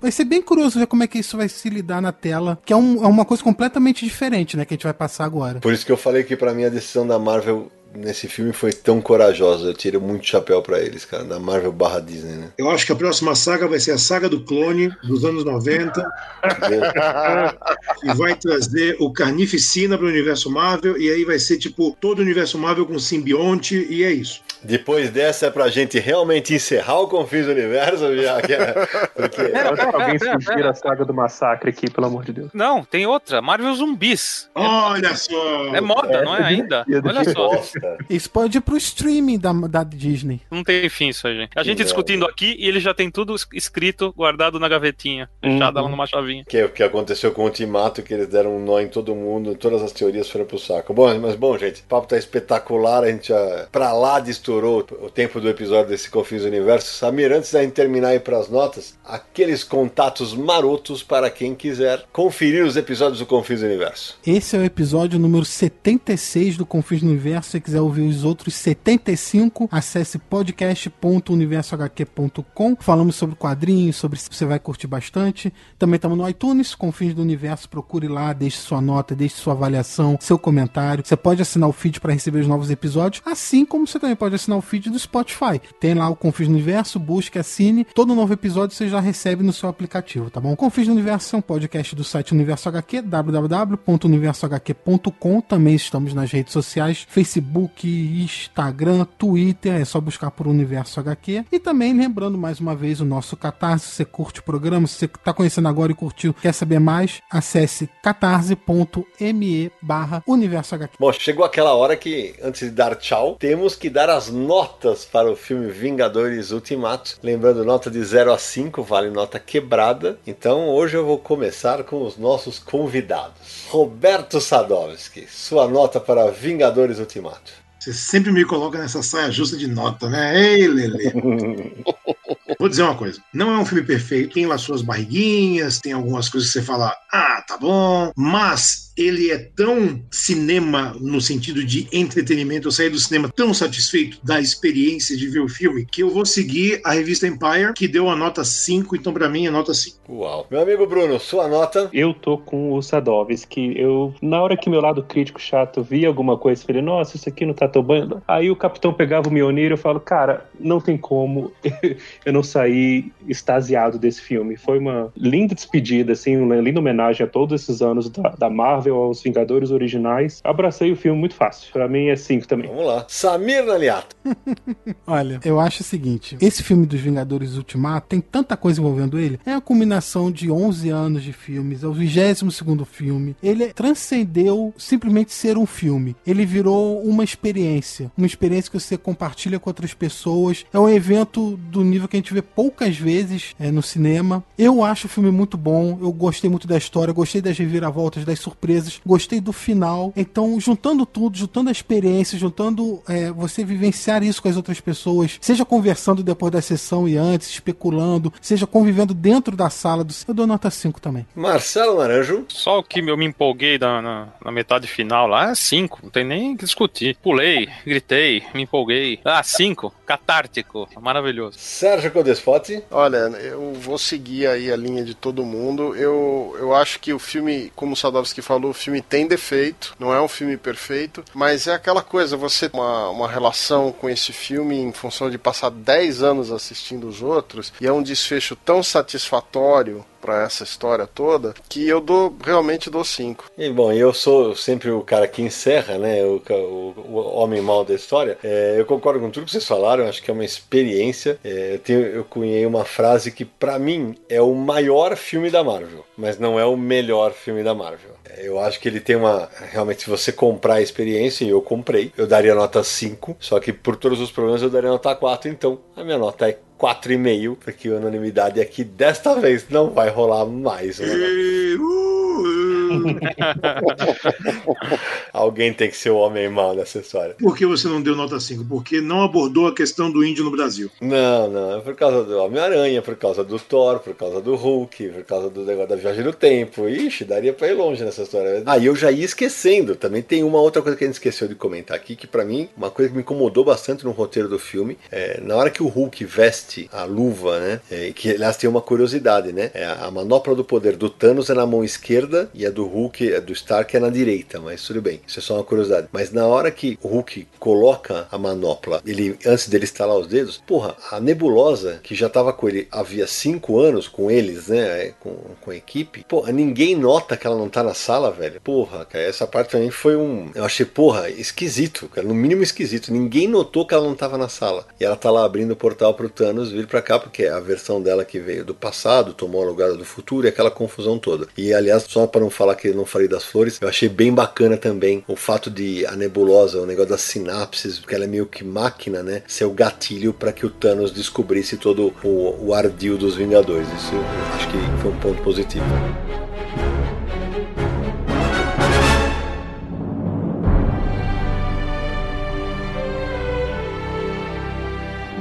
Gente, eu queria demais agradecer. É sempre um barato a gente falar de, sobre cultura nerd, cultura pop no Confins do Universo. É sempre muito enriquecedor, a gente aprende muito e espero que a gente também consiga transmitir muito disso para os nossos ouvintes. Então, palavras finais, suas despedidas, começando pelo Bruno. E aí, Bruno, curtiu a experiência? Pô, foi do caramba poder gravar com vocês. Eu, sempre, eu escutei todos os episódios, sou muito fã. Eu descobri esse, esse podcast num, numa palestra do Sidney aqui em Brasília. Ele falou gravar podcast. Uai, você descobriu esse negócio aí? E sabe, dois, três anos depois eu tô aqui participando com, com vocês. É, é uma honra inenarrável. Como diz o Naranja sobre o filme, é catártica. Muito legal. Sadovski, meu velho, muito obrigado de novo pela, por ter emprestado um pouco do teu conhecimento para nós e para os ouvintes do Confins. Sempre que precisar, brother, tô, tô aqui, é só, só chamar. Vocês têm meu número. You know the name, you know the number. Boa. Marcelo Naranjo. Escuta o barulho aí. Meu nome é Marcelo Naranjo.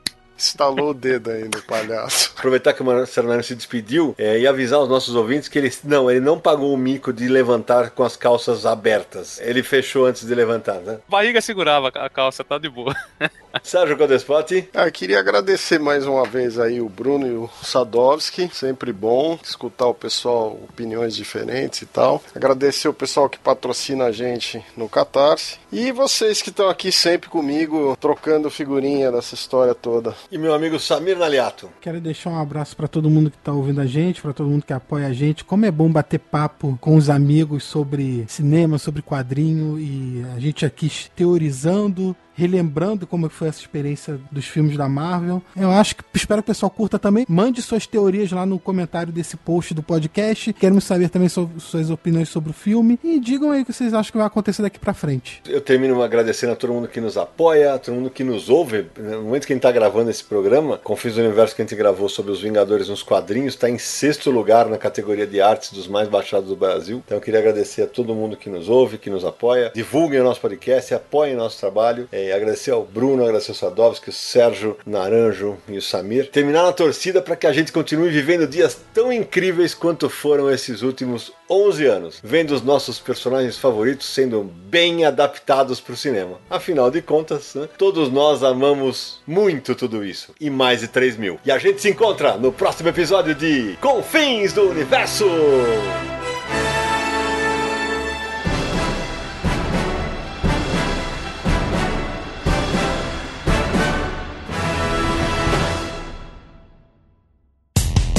Dia mais claro ou na noite mais densa, você está deixando a nossa presença. Faça uma boa viagem de volta, mas não fique disperso. Nos encontraremos no próximo episódio de Confins do Universo.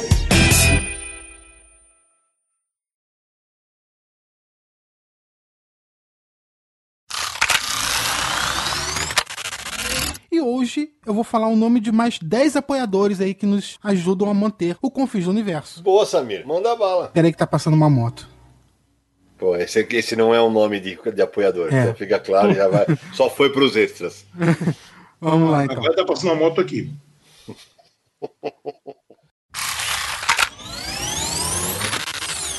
Ah, o, o, o próprio. É, é, Peraí, peraí que tem um cachorro aí. É um cachorro latindo na rua, desgraçado do inferno. Já foi, pro, já foi pro, pros extras junto com o Norton. O cachorro deve ser fã do Edward Norton. Não, É, é a minha agora latindo aqui, porque tá respondendo a outra. Ei, ai, ai. Eles estão- é, eles estão- um, um quis soltar spoiler de Vingadores e a sua já ficou ferrada com isso. O, o o o outro ficou puto aqui, né? É, e vai ficar a dúvida aí. Afinal de contas, o Peter vai voltar cinco anos mais novo que toda a turma, ou todo mundo foi tragado nos cinco anos do Thanos, né? Eu vou repetir, vou, deixa eu mudar essa frase, porque nos cinco anos do Thanos parece que ele tem cinco cus, né? Pronto. Então é melhor deixar vai lá. Então vamos repetir que já foi pros extras, né? Não, o filme fica lindo e fecha com aquela cena do Capitão dançando com a, com a agente Carter, né? Que é uma referência ao final de Homem-Aranha 3, não é? Aí já não sei dizer. Não sei dizer. Tô brincando, tô brincando, tô brincando. É, Ah, mas- é zoeira, Então, então corta a porra. Então corta a porra. Porra, porra, Sadovski. Ninguém tá lembrando de Homem-Aranha 3, gente. Vocês são muito cruéis. Boa. Marcelo Naranjo. Eu já falei, não deu a nota? Puta, você tá dormindo, filha da puta. Tá dormindo. Eu tô aqui pra se despedir, o cavalo dos infernos. Peraí, pra minha despedida só pode ser uma, ó.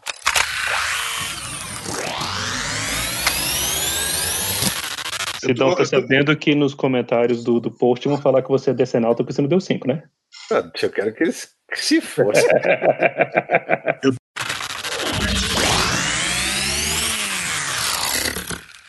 Este podcast foi editado por Radiofobia, podcast e multimídia.